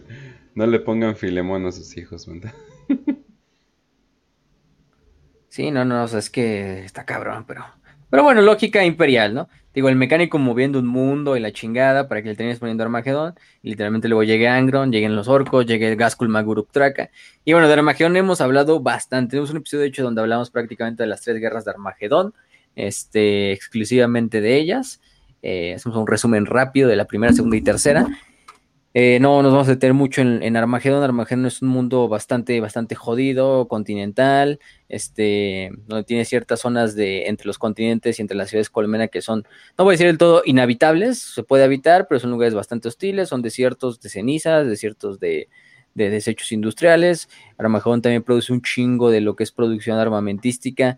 Em, como tal para, para el imperio, incluso tiene y produce algunas, algunos eh, armas exclusivas o, vehículos exclusivos, como es el basilisco de Armagedón, el Medusa eh, modelo de Armagedón, incluso hay una sentinela modelo Armagedón, hay una Autogon modelo Armagedón, etcétera, etcétera, etcétera. Es un planeta súper importante para el Imperio, un planeta con una población pero enferma.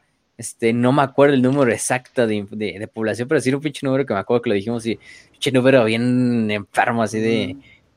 Creo que eran como 100 mil millones, un pedo así. Y, eso eran como números después de la guerra, no sé. O sea, un pedo así, pero enfermo, enfermo. El problema de Armagedón es que, pues, lamentablemente ha traído bastantes guerras. Primero, la primera guerra contra, contra lo que es este Korn, liderados por las fuerzas personales de, bueno, de Angron. La segunda y la tercera contra las fuerzas del gran profeta del Gua, Gaskul Maguruptraka el más grande orco que jamás ha existido, donde se tuvieron que sacrificar miles y millones de vidas imperiales, no solo de la Guardia, sino del Mechanicum, de las Hermanas de Batalla, Astartes, donde participaron decenas de capítulos en total, este, Astartes, este, centenarios o incluso miles de regimientos, no solo de Armagedón, sino de otros, donde se empezó la leyenda del gran comisario Sebastian Yarrick, que es uno de los miembros más célebres, o el, el miembro más célebre de la Legión de Acero de Armagedón, este, legiones titánicas. Se los juro que este, está vivo. Exactamente, sí, ¿no? Sí, sí está vivo. Pero bueno, en este caso no vamos a hablar todo del todo de Armagedón, vamos a hablar de su regimiento. Y el regimiento de la Legión de, Acero no tiene este nombre simplemente porque ah, tenga una voluntad de hacer y la verga. No, es porque es un regimiento bastante, bastante, bastante mecanizado. Eh, muy parecido a lo que serían, no sé, los granaderos de, las Dead Corps de Creek, a los Stormtroopers, eh, digo, más bien los Stormtroopers de Armageddon son regimientos propios, a diferencia de lo que son los, regimientos estándar de la Legión de Acero. Eh, son regimientos muy, muy, muy mixtos, en los cuales se incluyen, sí, infantería, compuestos por lo general por 12 compañías, que es una mezcla de infantería, artillería, infantería mecanizada, blindados, eh, entre otras cosas, ¿no?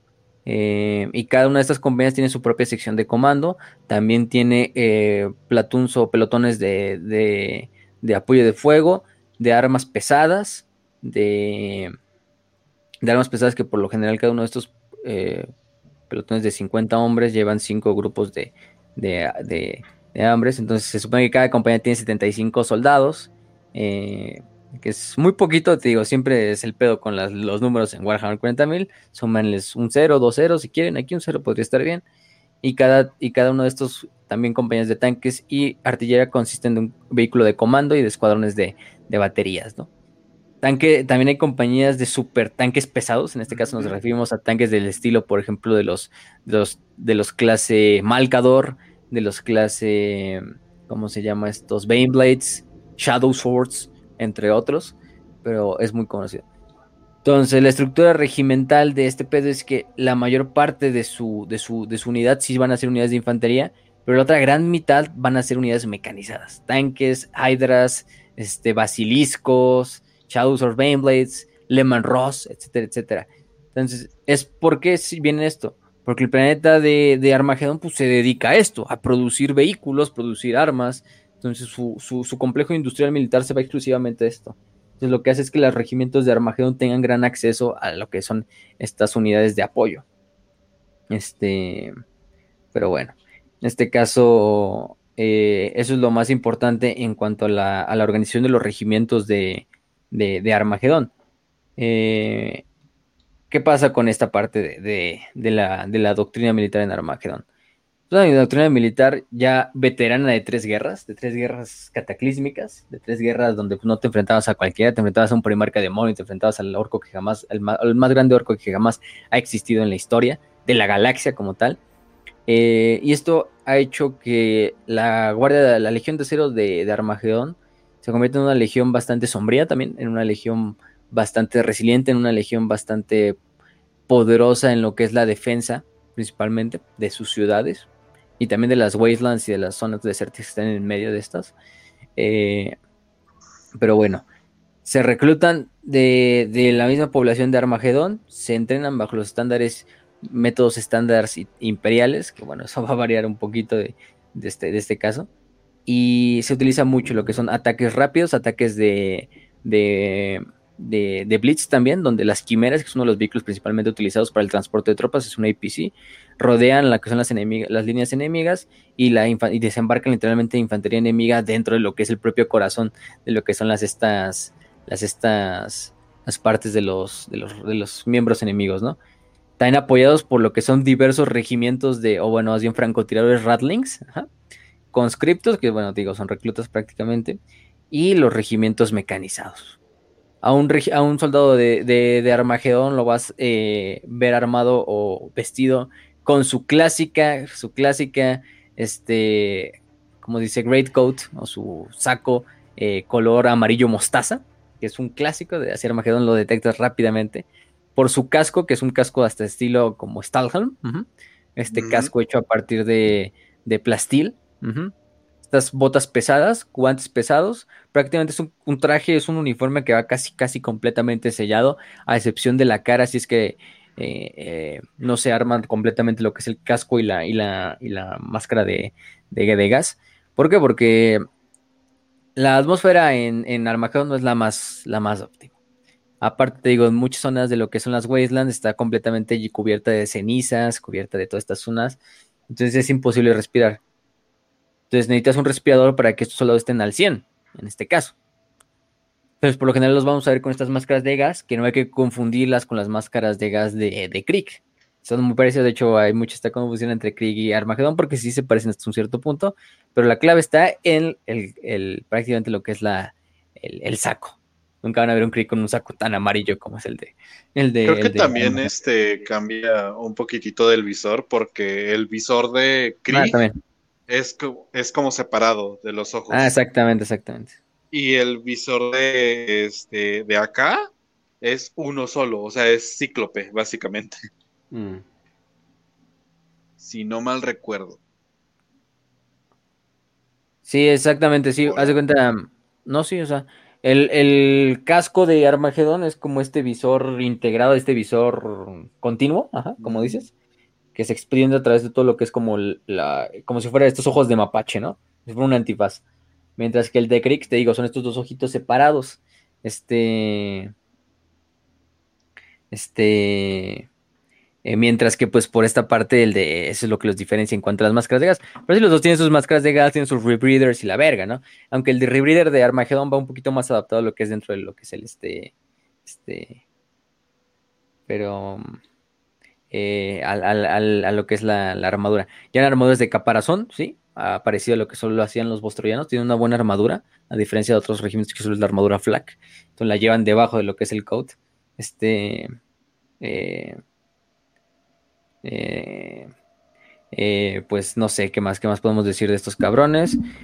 Es un regimiento que digo, no tiene tanto así como que lo, lo juntes con los otros, o sea, su, su, su, su digamos, su, su, su toque está en, güey, estos güeyes son expertos en, yo creo que también no hay, no hay güeyes más expertos. También una de sus especialidades es el combate en contra de orcos. eh, ya vimos tres regimientos, de hecho, dentro de lo que es la. Bueno, dos, dos más que nada. Que es Bostro, este, Valhalla y, y Armagedón. Que su especialidad es eh, el combate con. con. con esta madre. Lo cagada, lo cagado es que también no son el único regimiento de, de, de, Armagedón. Recordemos que también tenemos a los estos, a los cazadores de orcos. Es otro regimiento que a lo mejor en otro episodio hablaremos, no lo hablaremos como tal en este. Pero bueno, eso es en cuanto a su, a su organización. Eh, tiene una estructura de mando muy, muy, muy tradicional, es decir, desde los generales hasta los soldados rasos, y entre ellos también los comisarios. En este caso, pues, por ejemplo, el más conocido, comisario Yarrick. En cuanto a los, sus armamentos, pues ya te dijimos armadura flak o armadura de, también de, de, de, caparazón, lo que son también, por ejemplo, las guns modelo eh, M36, que también es uno de los, el modelo clásico que del que hablamos hace rato. Eh, un cuchillo llamado monoknife, que es un tipo de cuchillo este, que se utiliza mucho no solo aquí, sino también se utiliza en, en otras partes de la, de la del imperio. Es como el cuchillo tradicional que también los Dead Corps de Cricklet lo tienen, por ejemplo. El, el, trench coat de los, de los Armagedón también tiene algo específico, que es que está como, tiene como un tratamiento para evitar o para que prácticamente cualquier partícula tóxica, es decir, radiactiva o de polvo, etcétera, etcétera, se deslice y no se quede pegada dentro de lo que es la, o no se quede pegado lo que es el trench coat. Esto permite que pues prácticamente en un ambiente tan hostil como es la toxicidad de Armagedón por la contaminación de las, los manufacturums, pues evites también estos problemas de salud para los soldados. Además del rebreather, que es esta, esta máscara que prácticamente va a ser circulando y reciclando lo que es eh, tu, tu, tu, gas y tu, tu, aire que estás respirando, ¿no?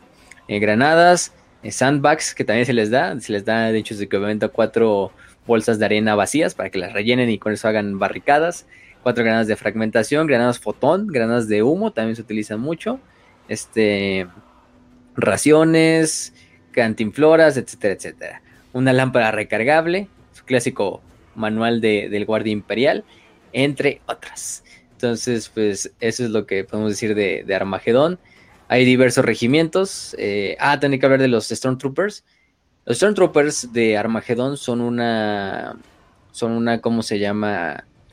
Son una subunidad dentro de lo que es la Legión, que es prácticamente el equivalente a los Skarsgård, el equivalente a los granaderos de los Death Corps de Krieg, el equivalente, por ejemplo, a los Diablos de Katachan, etcétera, etcétera, entre otras unidades que hay por ahí. La élite.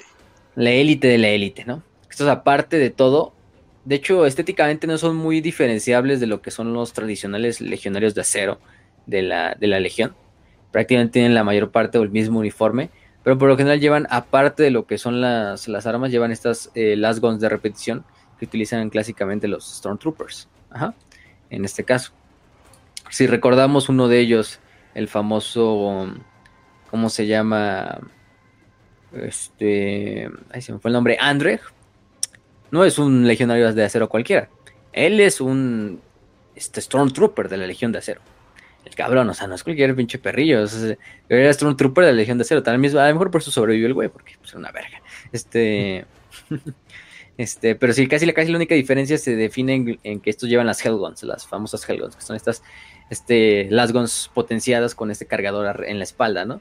Y tío, tenemos muchos, tenemos a la milicia de las, de las desiertos de, ceniza, que son estas que lucharon en la tercera guerra de Armagedón, al noveno que luchó bajo el mando del coronel Skerslack, al onceavo, al 34avo, que luchó en la defensa de Hyde Hellrich. Este, descansa en paz, Hyde Hellrich. También el 51 luchó en la defensa de Hellrich, junto al 68, junto al 91, junto al 101, entre otros, ¿no? Miembros de. Eh, o sea, prácticamente, digo, no hace falta tanto incluso hablar de esta legión, porque todos estos güeyes, pues participaron, o su mayor tiempo lo vieron en lo que es la, la guerra de Armagedón. André Balatok, miembro de la 730, 703 División de Stormtroopers de la Legión de Acero, oh. que sirvió bajo el capitán Insa Ravchenka, uno de los más famosos, que se le encargó guardar lo que era el, el outpost de 16 West en Armageddon Secundus, hasta que llegó el reclusier Grimaldus y su desmadrito, luego fue regresado a lo que es este a, Hellrich, donde luchó en la defensa de lo que esta invasión a través del mar de las fuerzas orcas. También luchó en la última batalla en la que es el, en, el, templo del emperador ascendiente y fue uno de los únicos sobrevivientes de la defensa de Hellrich, ¿no? Este, incluso fue ascendido a se disculpó. Y luego se le dio el, mando de capitán. Y luchó también en el segundo asedio de Mannheim, en el cual erróneamente se le tomó por muerto, pero el güey no estaba muerto. Simplemente, el problema es que la más cada es que como lo tomaron por muerto, el güey no pudo cobrar su sueldo porque pues, salía como muerto en el sistema. eso, eso se ve en la novela de. Eso se ve en la novela de Blood on Fire, que es la como continuación de Hellreich, donde este. Del buen. Que sí, creo que se re... incluso. mal no recuerdo, se reencuentra con Grimaldus en una escena muy. De Grimaldus, así como de qué pedo, ¿no? Este. Este, entre otros, ¿no? Otros miembros, el comisario Jarrick, pues ni se diga. Oh, ya, tenemos un, ya tenemos un episodio de Jarrick. Si mal recuerdo, sí. ¿no? Creo que sí. Este, pero bueno, ya Rick, este, no, no sé si, no, hace falta introducción. El comisario Vanderberg de la 267 avo el general Kurov, este, General Kurov, que también fue el encargado de la defensa de, de Hellsrich, este, como tal. Este, bueno, no, más bien él fue el, ay, ¿cómo se dice? Kirov, Kirov es el que lucha en, en Hellrich es en esa escena, por lo menos en la animación, donde el cabrón se toma su cafecito y, ya se prepara ahí en el headquarter y, y pone unas gran, pone unas C4 y para que detonen y el güey va disparando contra los orcos ah. sin mola y con ellos. Kuro ver a otro que duró en la, en la batalla de, de, de la ciudad de Mannheim en la, en, el- en la Segunda Guerra, y bueno, en la Tercera Guerra, perdón. Este, Colonel Raiken, este, el adjutant Tairo, que los dos tienen una relación Siria Tairo y, y este, y Sí. Raiken, Mordecai y que finalmente se enamoran y los dos sobreviven, afortunadamente los dos sobreviven a la batalla. Posteriormente, de hecho, este Raiken también vuelve a salir en lo que es la...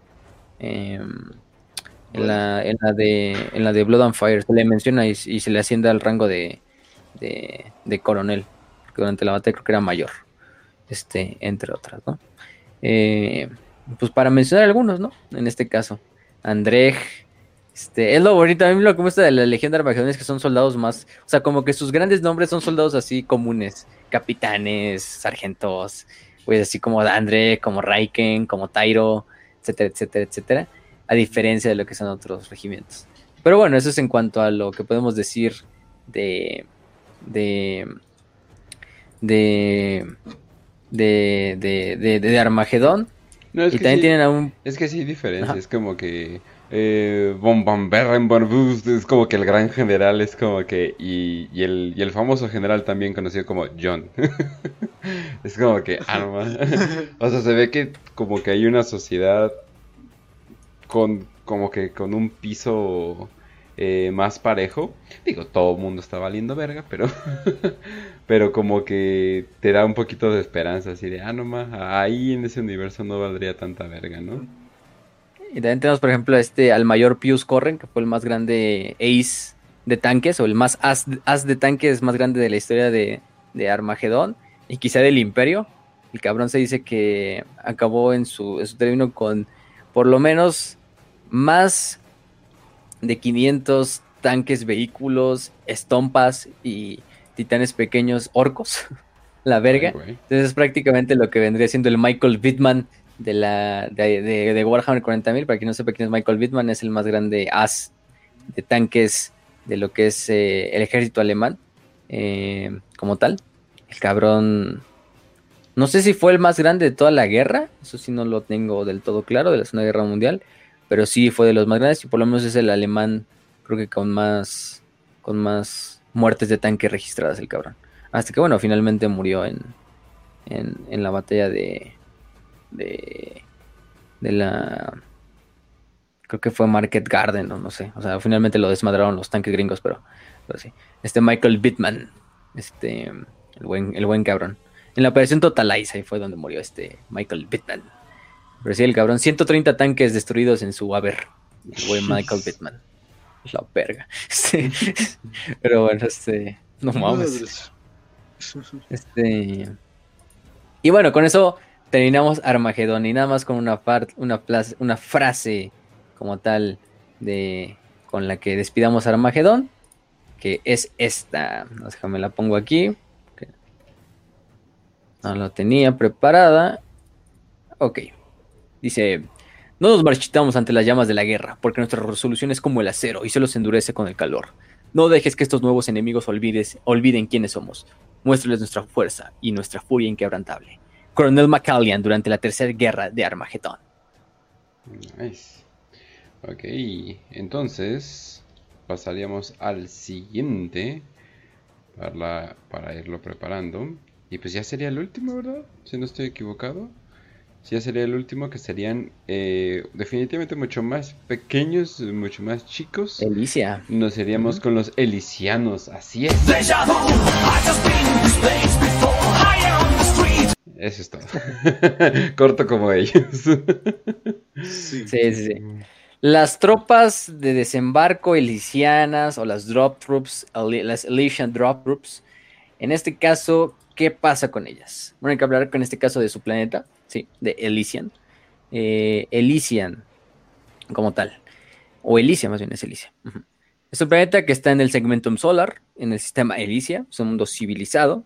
Eh, lo, que, lo que, digamos, pasa con Elysia es que es un planeta que está rodeado por diversos lugares bastante salvajes, si lo queremos ver en el espacio imperial, Rogue, lle- lleno de piratas, de nubes, de campos de asteroides que permiten que haya bastante eh, actividad criminal, que el imperio pues, pase desapercibida y como tal, ¿no?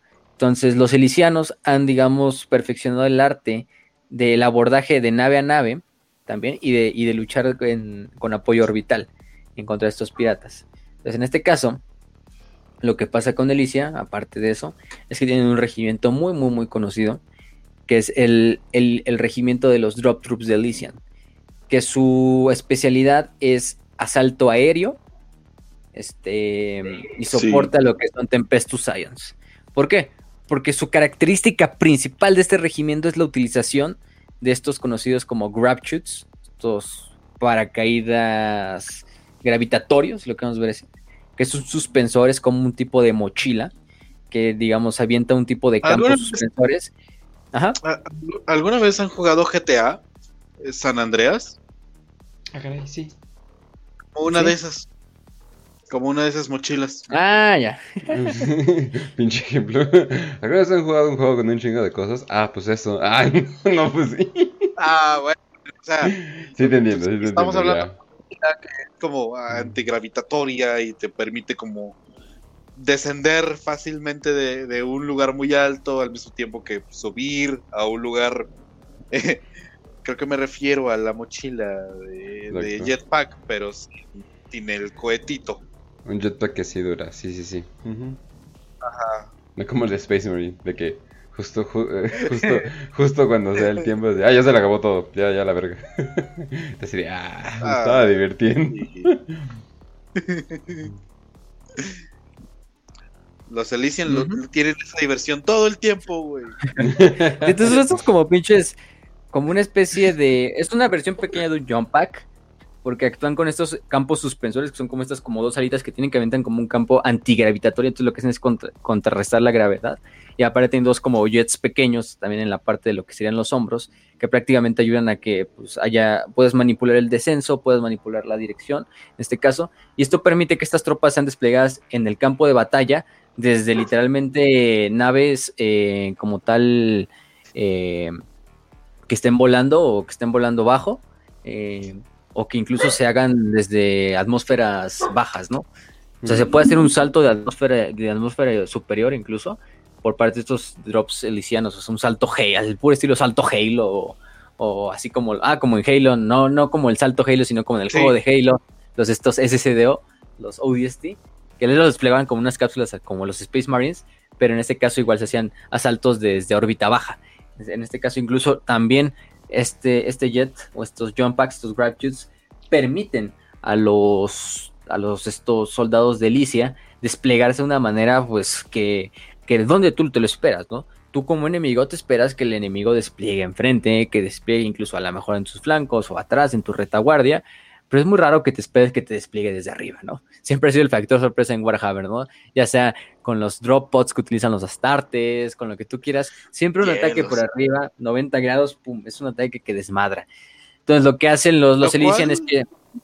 Te, te digo algo chistoso, lo cual es muy extraño considerando que el 100% de estos conflictos vienen a partir del espacio exterior. es la no esperar al no enemigo ver- de arriba es... Es la costumbre de no ver arriba. O sea, es que es la costumbre Ajá. humana. Eso es, es algo innato en nosotros. O sea, así, ¿has visto algún perro? Los perros no pueden voltear para arriba. Así que nosotros más o menos parecemos así. son. Sí, Sí, exactamente. solamente quería notarlo. Entonces, pues, es lo, es lo, es lo, eh, es- es lo interesante en cuanto a esto. Eh, eh, pues se les despliega desde lo que son principalmente Valkyries. O sea, ese es, uno de sus. Yo creo que el mejor amigo de un, de un Elysiano es una Valkyrie. Recordemos que los, ah, los Valkyries son estas naves de, de desembarco que se les conoce como Valkyrie car- este, ¿cómo se llama? cargadores de, de asalto aéreo Valkyrie, que son unos Beatles. Los que no sepan que es un Beetle, es las siglas para Vertical Takeoff and Landing, que son estos prácticamente Oh, aeronaves que sí existen en la vida ¡Claro! real, que despliegan en vertical. Ajá, Eh, o que, perdón, o que aterrizan sí. en vertical. Sí sabía el término, Sí. pero nunca me pregunté así de, ah, no, pues yo creo que así le dicen por como parecen, pero yo te ofendé. Eh, no, es este, por esto de Vertical Takeoff and Landing, y es el Beetle. a la vez. Que sí existen algunos, eh, los gringos tienen algunos, los rusos tienen algunos, hay incluso jets como el F-35 que igual les despega así, como el Harrier de los Sí. ingleses también despegaba así. Este, No son muy comunes, pero sí los hay. Pero por ejemplo, la Valkyrie es uno de estos tipos de vehículos. Entonces, las Valkyries pues pueden desplegar a diversos, las utilizan mucho lo que son los Tempestus Ions, este, como, como ataque. Pero también, por ejemplo, los las tropas elicianas tienen una gran flota de lo que es la de lo que son de lo que son Valkyries a lo largo de su de sus de sus regimientos. Entonces, pues el mejor amigo te digo de una de estos cabrones es una Valkyrie. Entonces, lo que permite es que estos regimientos se desplieguen en zonas pues prácticamente en la zona profunda de las líneas enemigas, prácticamente hacer emboscadas, hacer ataques hacia objetivos importantes, objetivos también, por ejemplo, de de que sean prioritarios. Entonces lo que hacen los elicianos es actuar como si no es un regimiento al que tú mandes, no sé, como lo sería Krieg, como lo sería Cadia, como lo sería cualquiera, un regimiento que tú mandes de primera instancia así a, a hacer el grueso de tu ejército, ¿no? Eh, lo que pasa con, con Elysian es que es un poquito más, más, más, más como tal, este, pues más especializado. Es un regimiento que por lo mismo no es tan numeroso, eh, porque tampoco puedes traer una pinche flota de 100.000 Valkyries desplegando un millón de Elysianos, que bueno, imagínate, yo creo que estaría chido, pero, pero tampoco en este caso.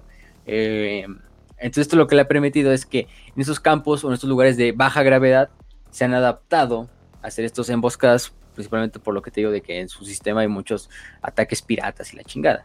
Entonces, eh, eh, para ser un miembro del regimiento como tal de Elysian, tienes que al menos pasar un, un tour de deber, los tours of duty, que son, digamos, que te vas a una operación y regresas unos meses o un año, dependiendo del tiempo, siendo PDF, o sea, primero tienes que ser PDF, haces tu tour de batalla en uno de estos regimientos elicianos y ya finalmente puedes hacer como tal un eliciano, ya eres un miembro de los regimientos, ya eres un voluntario.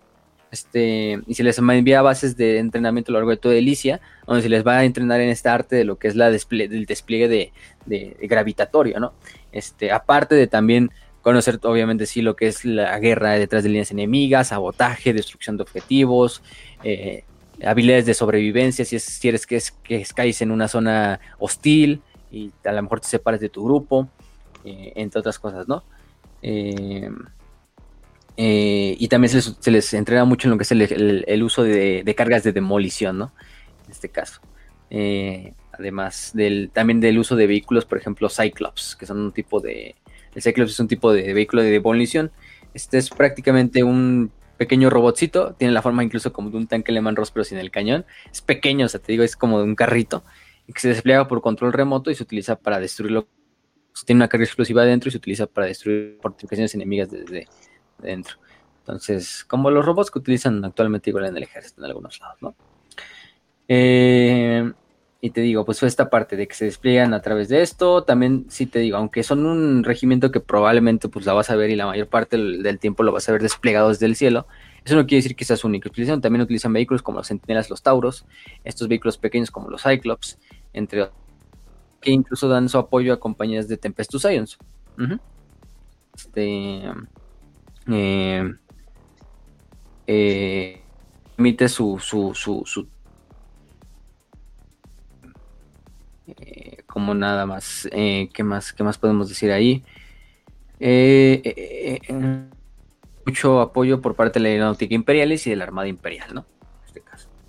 En cuanto a sus armamentos es, el que se llama el PT-38 jumpsuit que es un tipo de, de traje parecido a, lo ves tú y parece una armadura cadiana, bueno, no tan como estética parecida, hecha a partir de una cam que tiene unos ciertos también como absorbe y distribuye la energía en los impactos, se llaman pads de impacto, y esto permite protección en contra de trauma, trauma si es que el, si es que el Elysian por alguna extraña razón, que es muy muy raro que pase porque están muy bien entrenados, eh, eh, haga que, que, impacten contra una superficie dura, ¿no? Principalmente si se les deja caer, ¿no? Aparte de que incluso la armadura también está termosellada en ciertas partes, en las zonas más importantes, para evitar eh, el congelamiento en, en, alturas importantes, ¿no? Porque pues sí, el pinche que te avienten desde la desde la desde la desde la desde la órbita, pues no creo que sea como ir a la playa. Me imagino. Y ¿Qué más? En este caso, también digo, tiene este respirador, que obviamente este respirador también es para poder que el, pa- el, el- el- güey respire en, en, en esta- bajo estas presiones atmosféricas que está sucediendo de este, de este desmadre. Y, y aparte debajo todavía de este traje tienen armadura de flak, que por lo general es armadura de flak o también a veces puede ser de, de, ¿cómo se llama? ¿Cómo se dice este pedo? De, de caparazón. Ujú. Tienen otros pads importantes que por lo general te digo, su armadura está muy especializada para proteger zonas de impacto, que lo que son articulaciones, rodillas, codos, este, cabeza. El casco, que es un casco de tipo 5, un casco especial para presiones altas, también está hecho de una aleación reforzada de plastil, eh, bastante... Es un, es un casco bastante pesado, incluso bastante... No es cómodo para nada, pero es uno de los cascos que quizá mejor protegen en todo el imperio. Aparte de que tiene incluso unos protectores especializados dentro de lo que es el casco para, los oídos, para evitar el rompimiento de los tímpanos por las presiones o los cambios de presiones. Eh, aparte de que incluso dentro pues, tiene su propio, sistema de, comunicación. Eh, eh, aparte de líneas de, aire que van incluso también, digamos, muy, muy interesante, como igualando las presiones dentro de lo que es el oído interno de- del, soldado junto a la, del, a la presión atmosférica. Entonces, de esta forma se permite que, digamos, no haya estos problemas de que, digo, se te reviente el pinche tímpano o, haya problemas de estos. Entonces, por, por la presión. Eh, aparte de un visor de supresión que permite, aparte de ver comunicaciones y de ver incluso data- datos dentro de la, de la imagen, de la pantalla, este, puedes también actuar como con diversos filtros para la luz solar, para luces de diferentes, de diferentes tipos, incluso visiones termotérmicas, etcétera, etcétera. Estos güeyes van bien, o sea, llevan juguetitos buenos, o sea, no son mamadas, ¿eh? O sea, o sea sin mamar, Sí. Elise es de los regimientos con mejores juguetes y con, con más especialización en su armadura. Este, entonces, en este caso, ¿no? Eh, es, lo, es lo más importante. Aparte de que pues también se utilizan algunos distintivos dentro de la armadura, eh, los elicianos llevan sus, sus insignias y sí, la llevan por lo general en lo que son los pads de las rodillas. Eh, también, por ejemplo, los que son parte del comando llevan una C dentro de lo que es el casco o no en el casco. Aparte de que la mayor parte de lo que son veteranos, de los veteranos son los que se consideran, se consideran veteranos cuando finalmente cumplen ocho eh, drops de combate, es decir, que los avientan ocho veces en ocho operaciones y sobreviven. Este, y finalmente tiene aquí una, una, una línea roja en lo que es el casco que dice, ah, este güey es veterano. Y mientras que los, los oficiales por lo general tienen eh, uniformes un poquito más, más, más, más vistosos en este caso. Además de que eso permite diferenciar entre quién es oficial y quién es soldado raso, ¿no? Eh, eso es otra cosa. Eh, te digo, su más, punto más importante de, fuera de toda esta armadura es el grab shoot. Es esta parte que les permite hacer estos trabajos. Eh, ¿Qué más? Utilizan un tipo de, de, de, armas un poquito diferentes, principalmente lo que son escopetas, pero también utilizan un lasgon especial que es el modelo Acatran, ¿no? El modelo Acatran que de hecho lo puedes utilizar incluso en, en el juego de, de, de, ¿cómo se dice? ¿En dónde? De, de Dark Tide. Oh. De Dark Tide lo puedes utilizar, de hecho es uno de los rifles láser que puedes sacar. Y es un rifle que es automático, pero a madres, o sea, no mames, dispara, pero enfermo, o sea, es un, es, es un, este, es un, es un lasgon especial, que te digo, tiene esta parte. Entonces, se utiliza y tiene el mismo power pack, tiene que ser incluso un poquito menos de energía que otros, de otros, de otros lasgons, pero eso lo compensa con una, con un ratio de fuego, puta madre, pero enfermo, o sea, te digo, o sea, literalmente puedes partir un, un, un, un más que partir a la mejor un, a un güey por la mitad por el simple poder del, del Lasgon, lo pierdes a la mitad por tantos disparos del Lasgon que van por segundo. Pa, pa, pa, o sea, incluso o sea, en el juego disparas un y. O sea, pero de láser. Ajá, como más o una, menos. Como una Gatling, güey. No, o sea, es un Lasgon, pero pues, de hecho, a ver si encuentro un clip, o sea, para que vean. El chiste es que el Akatran eh, tiene esta, esta, esta cualidad, a diferencia de otros Lasgons de lo que es la. de lo que es la. la. la esta. La, la, las guardias imperiales. O sea, literalmente el cargador tiene creo que como 100 balas, o bueno, 100, no son balas porque no son, pero de energía. Literalmente si lo disparas automático, como que el, el, lo, lo descargas como sin mamar, como en 15 segundos. A la este, este, de hecho ahí va el video, ¿no? Acatron Recon Lasgun. Esa es la que utilizan los, los. Eh, aparte también utilizan flamers, land- este, armas de plasma, escopetas, como también una escopeta modelo Acatran, que es una modelo 34, eh, que incluso a veces les adaptan como lo que son como espadas o, o bayonetas ilegales, que de hecho no se permiten, pero pues les vale verga. Y también tienen mucho este estilo de utilizar cargas de demolición, aunque también pueden utilizar armas pesadas, en específico volters pesados, lanzadores de misiles, morteros, entre otras. Además de un last cutter especial, que es un cortador de, láser, que permite para intervenir lo que son, por ejemplo, cuando se hacen acciones de abordaje o atacar posiciones fortificadas y abrirlas a, la fuerza prácticamente. Eh, entonces te digo que es esa parte de, lo, de los Acatron. Y te digo, su vehículo principal, las Valkyrie. Regimientos famosos, tenemos al primero de Elysian, que participó contra el Wagurgok y contra los piratas en el sector Barbarius. Se les desplegó para luchar contra fuerzas del caos dentro del ojo, o alrededor del ojo del terror. Eh, el, noven- el noveno que luchó en Viridian Prime en la campaña contra la flota de enjambre Kraken. El doceavo que luchó en la tercera guerra de Armagedón. El treceavo que son conocidos como los Helldivers, que luchó en, el, en el frente Spinward. El dieciséisavo que también participó en la tercera guerra de Armagedón. Entre muchos otros, ¿no? Este, algunos miembros notables, el general Skivashka, eh, Sikaba, comandante del 23 el brigadier general Ismael Haborn, del 133, el coronel Boyle, que murió en acción en la batalla de, Cana- eh, entre, entre otros. Entonces, eso es en cuanto a Elicia. Elicia, mm, aparte de todo este desmadre eh, y de estas campañas como tal de, de... Hay que también hay que decir otro, hay un grupo, hay otro regimiento que se llama el regimiento de los Harakoni Warhawks, eh, los halcones de guerra de Harakoni, eh, que también utilizan prácticamente una forma de hacer la guerra parecida, si lo queremos ver así. De hecho, Elicia, durante, después de la creación de la, de la Gran Cicatriz, fue invadida por una fuerza de Astartes del Caos. Este, el, Adeptus, el capitán general de los Adeptus Custodios, Trajan Valoris, lideró una, a, un, a una hueste de escudo, la Furia de Terra, a dar apoyo prácticamente a, a, a las tropas de Elicia en su mundo natal y finalmente se derrota a las fuerzas del caos. Entonces Elysian y, y Custodes en un mismo lugar, digo, no es una combinación que me esperaba, pero no me molesta para nada. Entonces, este, son algunas de las campañas, además de, te digo, eh, junto a los Harakoni son uno de los otros regimientos que también utilizan mucho esto que son nuestros grab shoots. Pero los Harakoni, digo, tienen menos lore, ¿no? Son menos conocidos que los, los regimientos de Elysian. Y vaya que digo, tienen lo suyo, o sea, los güeyes parecen así como de un, de un, de, de, de así como de un universo de ciencia ficción un poquito más avanzado. Yo digo, hasta parecen como de Halo, pero digo, no, para mí no desentonan. O sea, todo lo contrario, de hecho, caen muy bien. Y en esta parte digo, son fuerzas muy especializadas, por lo mismo tienen estos juguetitos que ya dijimos, que digo, bueno, les caen, les caen muy bien. Y pues por esta parte, pues qué mejor, ¿no? Que tener a Elicia de nuestra parte, ¿no? Y no en contra. La, la Este- prueba perfecta de que calidad no tiene que ver con cantidad, güey. Ahí está Elicia. Y pues listo. eh, y hay un- les pedimos esto con una frase, con una frase de, de- de alusiva a Alicia.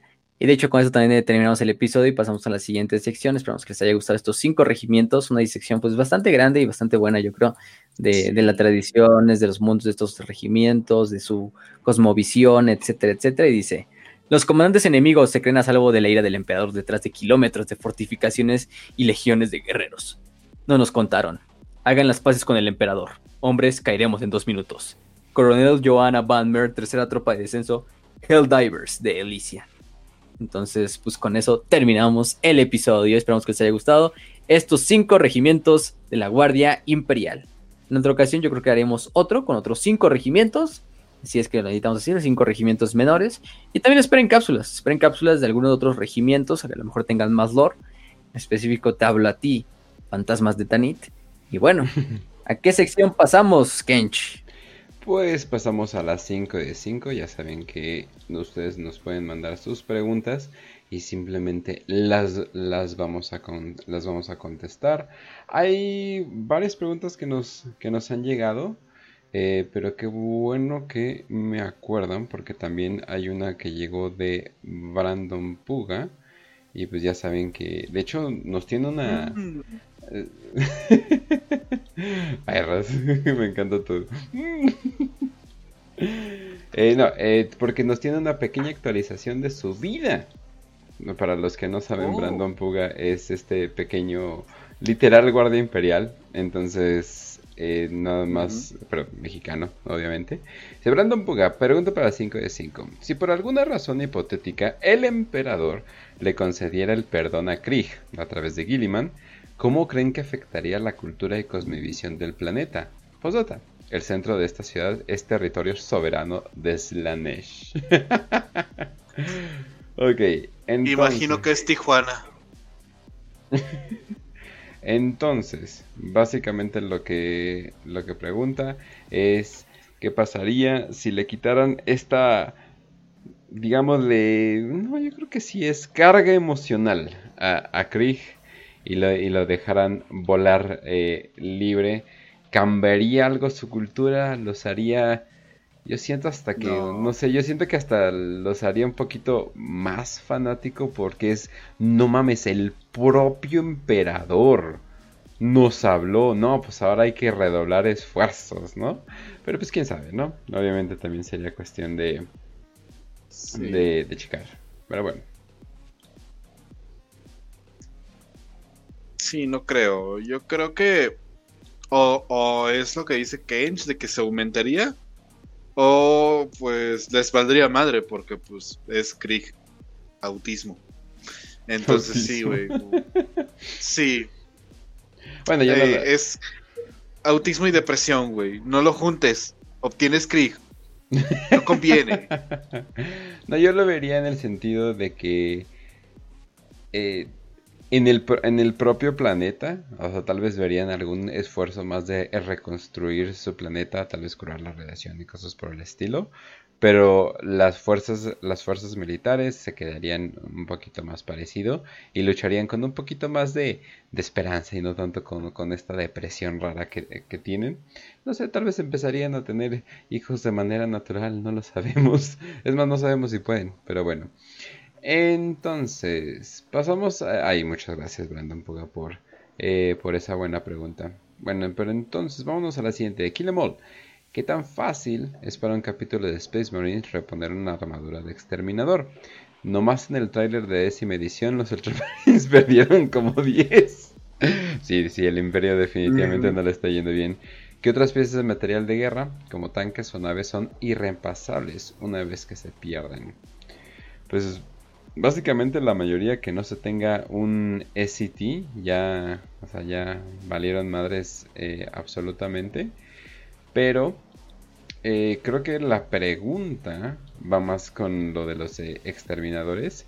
Y de los exterminadores es relativamente fácil la pregunta, ya que en muchos lugares ni siquiera se sabe eh, cómo hacer esta armadura de exterminador de nuevo.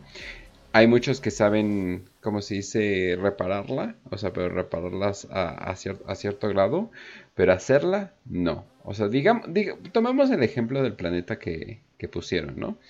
En el planeta que pusieron, eh, parece ser que los sobrellevaron los exterminadores y, y se perdieron y ya, ¿no? O sea, ya, ya hasta ahí quedó. Pues es casi, pues se- consideraría casi como una pérdida total. Pero la cosa, bueno, la cosa con eso es de que ya no habría una posibilidad eh, de recuperar para nada eh, esa, esa armadura. Sería considerada una pérdida inclusive hasta trágica. O sea, hay muchos Sí. que, o sea, hay muchos que incluso se Sí. podrían desmadrar así de que no, perdimos eh, X, X o Y, ¿no? Y sí, o sea, básicamente... es- No, y si eres un amo de la noche, ya valió verga todo. Sí, este. Te voy a decir algo. e- Es que aquí es el temita con las armaduras de exterminador, güey. Y, y es que, más allá del equipamiento, güey, esas armaduras de exterminador tienen un pequeño fragmento de lo que era la armadura del emperador, güey. Entonces es. I- incluso por la cuestión del honor del capítulo. De puta madre, perdimos una parte que era del emperador, güey. Ya ni siquiera se diga la armadura en sí. O el armamento, el equipamiento, que eso está muy difícil. Y muchos de, muchos de hecho se rapiñan, güey, entre sí. Este. Igual Pero nos referimos a los amos de la noche. Sí, exacto. este, pero, pues perder una, una pieza de algo que era del emperador, güey, es como incluso sacrilegio, güey. O sea, yo, yo lo siento como imposible. O sea, son capaces de sacrificar una compañía entera para salvar una armadura de exterminar. Depende del capítulo, pero sí. Yo, yo sí los veo capaces de, ah, bueno, perdimos un una compañía entera. Bueno, pero al menos recuperamos la armadura. Ok, está bien. Está bien. sí, o sea, Y aparte- eh, fue rescatable todo, Ah, ¿no? Ajá. O sea, al menos fue rescatable, pero eso ya no, valiendo madre. Sí. Ajá. ¿Algo que decir, Facio? Este, no, nada más que la última parte de que dice de que otras partes, pues los titanes clase emperador, por lo menos su son irreemplazable. Ujú. Este, Sí, sí, Sí. sí. Pero, uy, no. Pero nada más. Ah, No, o sea, básica- básicamente eh, es muy, muy difícil. Hay planetas completos que no saben eh, ya cómo funciona esa tecnología, simplemente la están manteniendo. Entonces perder ese tipo de armadura es literalmente, ah, sería como pérdida total, ¿no? O sea, entonces no es como, bueno, hacemos más, ¿no? Entonces no. Además que es increíblemente cara de hacer, dif- difícil de hacer, no es tan in- industrializada como la de Astartes normal. Y eso que la Astartes normal es bastante especial y muchas veces reciclada porque no van a andar perdiendo, haciendo nueva, nueva armadura. De hecho, me imagino que ahorita en el estado que está la galaxia, sobre todo en el Imperio Nihilus, eh, sacrificarían bastante por salvar, eh, por bueno, eh, hacer trabajo de rescate del resto de, del resto del- de la armadura. Entonces, entonces sí, o sea, en en el Imperio Nihilus algunos están peleando con lanzas, entonces ya se imaginan, ya se imaginan cómo están. Sí. Ok, entonces vámonos a la siguiente eh, de Tom. Tengo una duda. Eh, cuando un Space Marine del caos muere, muere definitivamente o resurge después en la disformidad. Porque cuando estaba jugando el Space Marine y derrotas al boss final que había ascendido a Príncipe Demonio, pues yo pensé que perdí el tiempo porque después va a revivir. Pero después como que al final no fue el caso. Un saludo desde Venezuela. Los te quiero mucho. Pero pues bueno. Depende el humor eh, del dios del caos, básicamente. Creo que eso podemos estar de acuerdo, ¿no? Sí, es un poquito como. Eh, ¿Cómo lo podríamos decir? Eh, trampa. O sea, trampa directamente de. De que. No, ¿cómo podríamos decir? Es que no es trampa necesariamente, sino como que se adapta al canon, pues. para tenerlo así. Hay veces Mm. donde el canon dice, no, pues sí, al chile eh, va así, las cosas van más o menos así, ¿no? Y después dicen, no, no, ¿sabes qué? Eh, Este güey sí se murió en verdad, ¿no? O sea, es un poquito como que tramposo en ese asunto, pero la mayoría de los Space Marines del Sí. caos van a regresar de cierta forma, pero ya no van a hacer lo mismo para nada. Príncipes demonios, eh, puede ser que lleguen y los castiguen a la verga, o sea, y simplemente no regresen por una cantidad de tiempo. Muy pocos tienen esta ventaja de Angron, que es ahorita el niño preciado de, de Korn, de que va a regresar en... Era en 8, ¿no? O sea, 8 horas, 8 semanas, 8 días, ¿no? O algo por el estilo, ¿no? Sí, exactamente, pero mm, por lo general sí, si son astartes normales, o sea, sin ser poseídos, sin ser esta madre, sí se van a morir definitivamente. Si son príncipes demonio, o en ascensión, como el que dice Space Marine, que ese güey sí ya era un puto demonio. Pues en realidad sí, el güey lo desterra hasta la disformidad, pero en realidad pues no está muerto del todo. Porque incluso cuando lo mata finalmente Titus, oye todavía su voz así como de, oh, te voy a violar, ¿no? O sea, este pito. Este, no sé qué mamá dice. Ajá. Este, pero es porque pues el güey regresa a la disformidad, el güey ya es un demonio, ya no deja de ser un Astartes para ser un demonio. Entonces, al ser un ser de, de Inmaterium, tienes que matarlo con una verdadera muerte, si no, pues no sirve de ni puta madre. Entonces, eh, es, lo, es lo interesante eh, por esta parte. El chiste es que, pues sí, si no es un príncipe demonio, digo, Astarte, que llega otro Astarte leal y le truena la puta cabeza y la parte en dos con una bala en Volter, ahí va a quedar para toda la existencia, muy probablemente. Y a lo mejor van a decir, ah, se lo revivió, pero a lo mejor ha habido casos, ¿no? De astartes del, del caos que sobreviven y que reviven, pero es más por un pedo de que ya estaban poseídos, de que ya tenían una entidad demoníaca dentro, o que o metió su mano Fabius Bile, o pendejas de ese estilo. Pero bueno, esa no cuenta tanto. Muy parecido como, como la otra pregunta. También depende qué tan útil, qué tan útil sea todavía. Porque tal vez eh, pueden usar ese cadáver para varios propósitos, eh, necromancia, cosas por el estilo, eh, magos con, con otros propósitos, etcétera, etcétera. Entonces definitivamente, ah, y la armadura sobre todo, esas armaduras son increíblemente difíciles de hacer y depende del capítulo la importancia. Pero entonces sí, definitivamente depende mucho del lore, depende mucho de qué tan importante sea. Nadie puede ser los hijos preciados de los dioses, pero ahí está la respuesta. Siguiente, de Yuvrat Balsain. Dice, 5 de 5, los hechiceros de Sinch pueden usar hechizos de Nurgle. ¿Eh? No. ¿O, o Slanesh? Ah, es pregunta. No. Se supone que hay un sirviente de Sinch que está recolectando todos los hechizos que hay. Eso incluye a los hechizos de los hermanos de Sinch. Eh, no. Ah, se refiere a este. mm, A los. ay, ¿Cómo se llaman? Los escribas, ¿no? Creo de Sinch. Que eran estos dos horrores azules que iban como recolectando los hechizos. Porque se supone que en el lore todos los hechizos o toda la magia de, Sin- de- del mundo o de los Psykers viene de, de, de Sinch. O sea, es un fragmento de Sinch. Pero no, o sea, la de sus hermanos no, porque es la propia naturaleza de Norgol. O sea, no es como que es un hechizo que creó Sinch y lo agarró Norgol y lo hizo suyo. No, o sea, es la naturaleza de Norgol que permite a sus hechiceros utilizar cosas. Es como si sacaras la energía del propio Norgol y la manifestaras. Es por eso que no es la energía de Sinch. Sinch tiene, digamos, el resto. Korn ni tiene, o sea, Korn le vale pito. Slanesh tiene también sus hechizos. Sí. Por lo menos En Fantasy se ve más, en Fantasy se ve más. Pero sí, o sea, no es como que los hechiceros de, de Sinch no, no pueden utilizar hechizos de. de. de. de, de, de otro dios más que de Sinch. La gra- eso sí, la gran mayoría de todos los hechizos que a lo mejor vas a ver en todo el universo vienen de Sinch, porque es el dios de la magia, güey. Mm.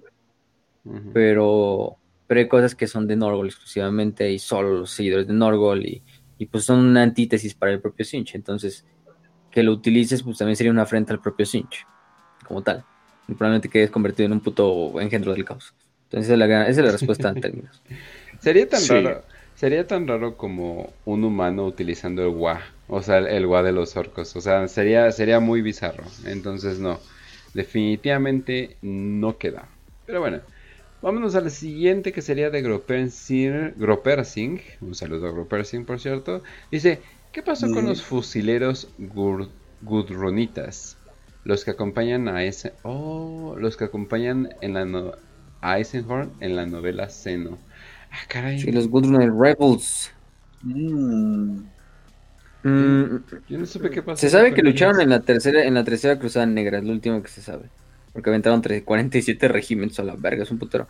Este, fuera de eso, no tenemos mucha idea de qué, qué pedo con ellos. Este, el que vemos, por ejemplo, en la de Eisenhower en Senos es la, el 50 de rifles. Este, como tal.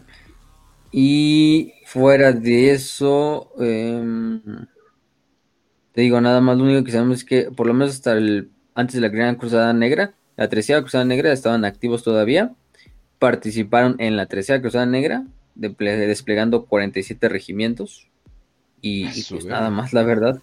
Entonces, aunque bueno, esa es, información del tercer códex, entonces también digo,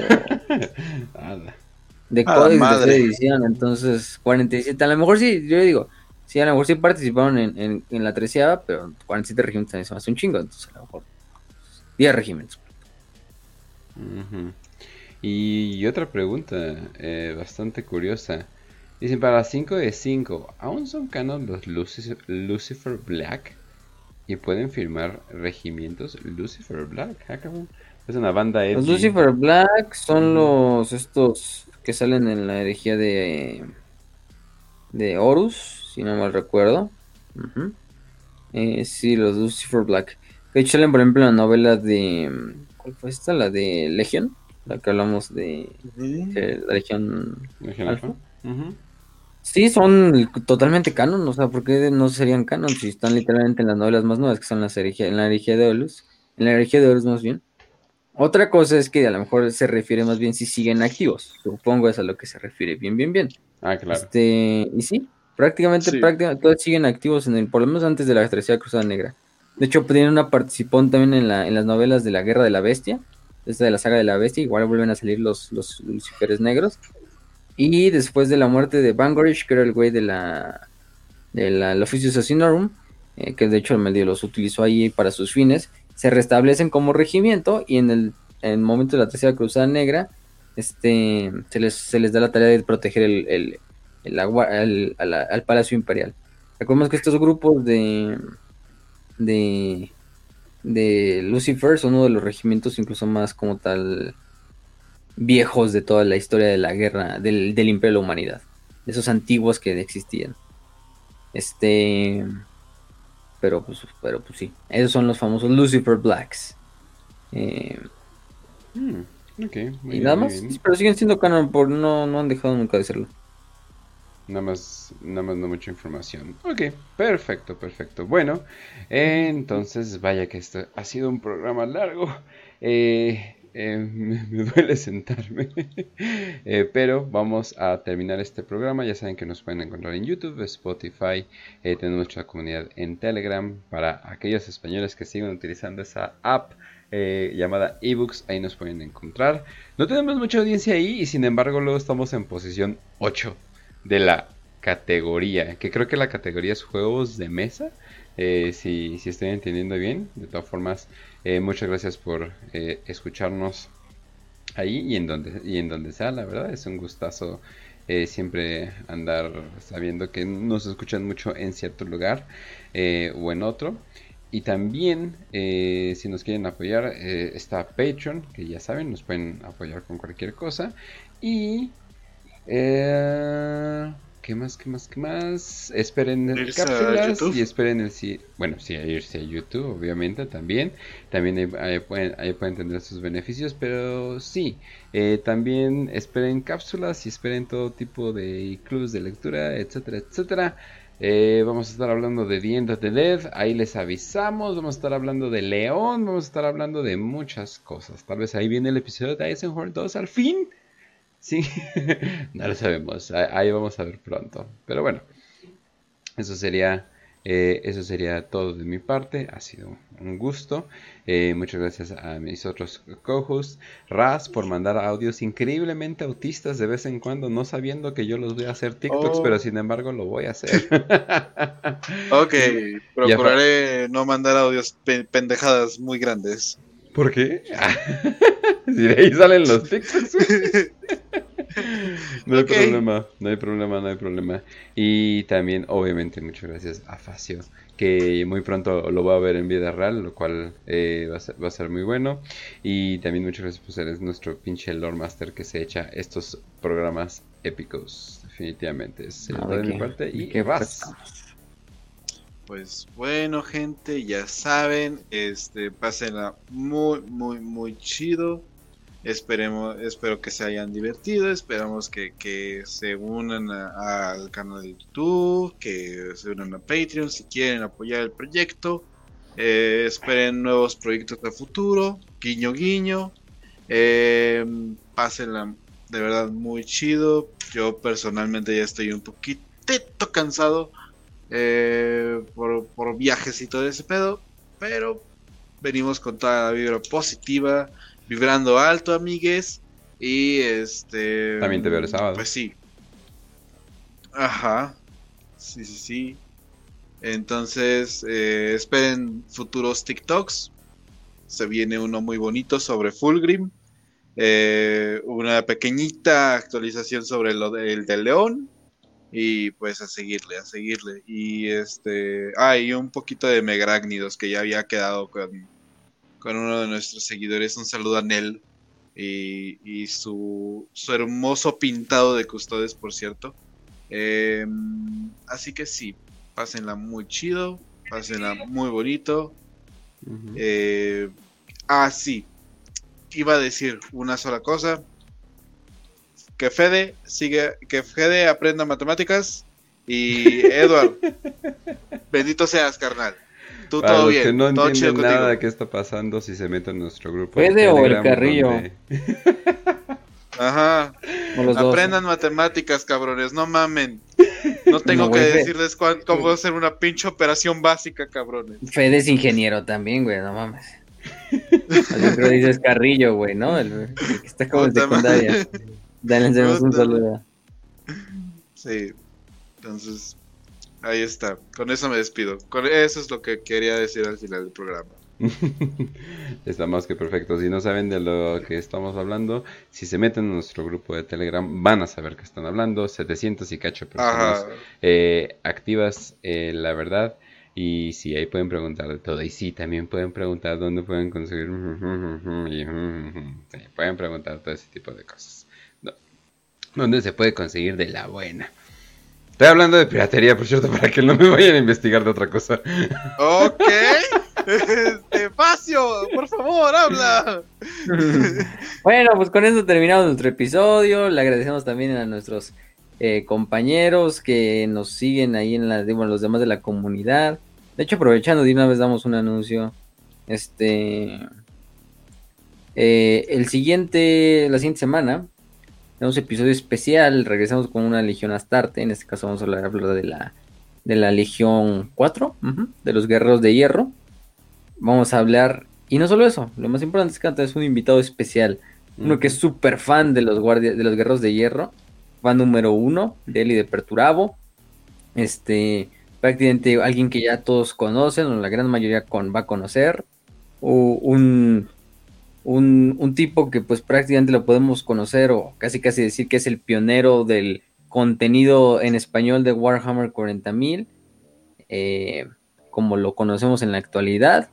Y pues nada más y nada menos desde la mismísima Venezuela, el Rincón de Marco. Nos va a estar acompañando en ese episodio para hablar de los guerreros de hierro. Este, bastante bien tendidos ahí. Entonces, pues bueno, eso la Sí. siguiente semana. Entonces, pues con eso lo dejamos. También esperen nuevas cápsulas en Patreon, en eh, si son miembros de YouTube. Recuerden que con una eh, aportación monetaria pueden ser eh, acordes a muchos como tal beneficios los posts de The Void, como son los estos las preguntas especiales para 5 de 5, cápsulas especiales que ustedes mismos nos piden y las hacen. Si no, simplemente suscríbanse, compartan los videos. Quieran conocerlo. Y pues nada más. Por esta parte también le enviamos un saludo a Grupo Castillo, que ya dijimos que es eh, de Lions of Forest. Vamos a ir también a la, biblioteca, chequen su, su, su, su, este, su blog también. Y pues a los patrocinadores de Malius 3D y Caravanas de X1000, que los encuentran en Facebook. Miniaturas 3D eh, y impresiones 3D y también miniaturas oficiales como tal eh, del otro lado. Y pues vayan y chequenlos ahí. Entonces, pues, sin nada más que decir, les deseamos salud y victoria y que el emperador los acompañe.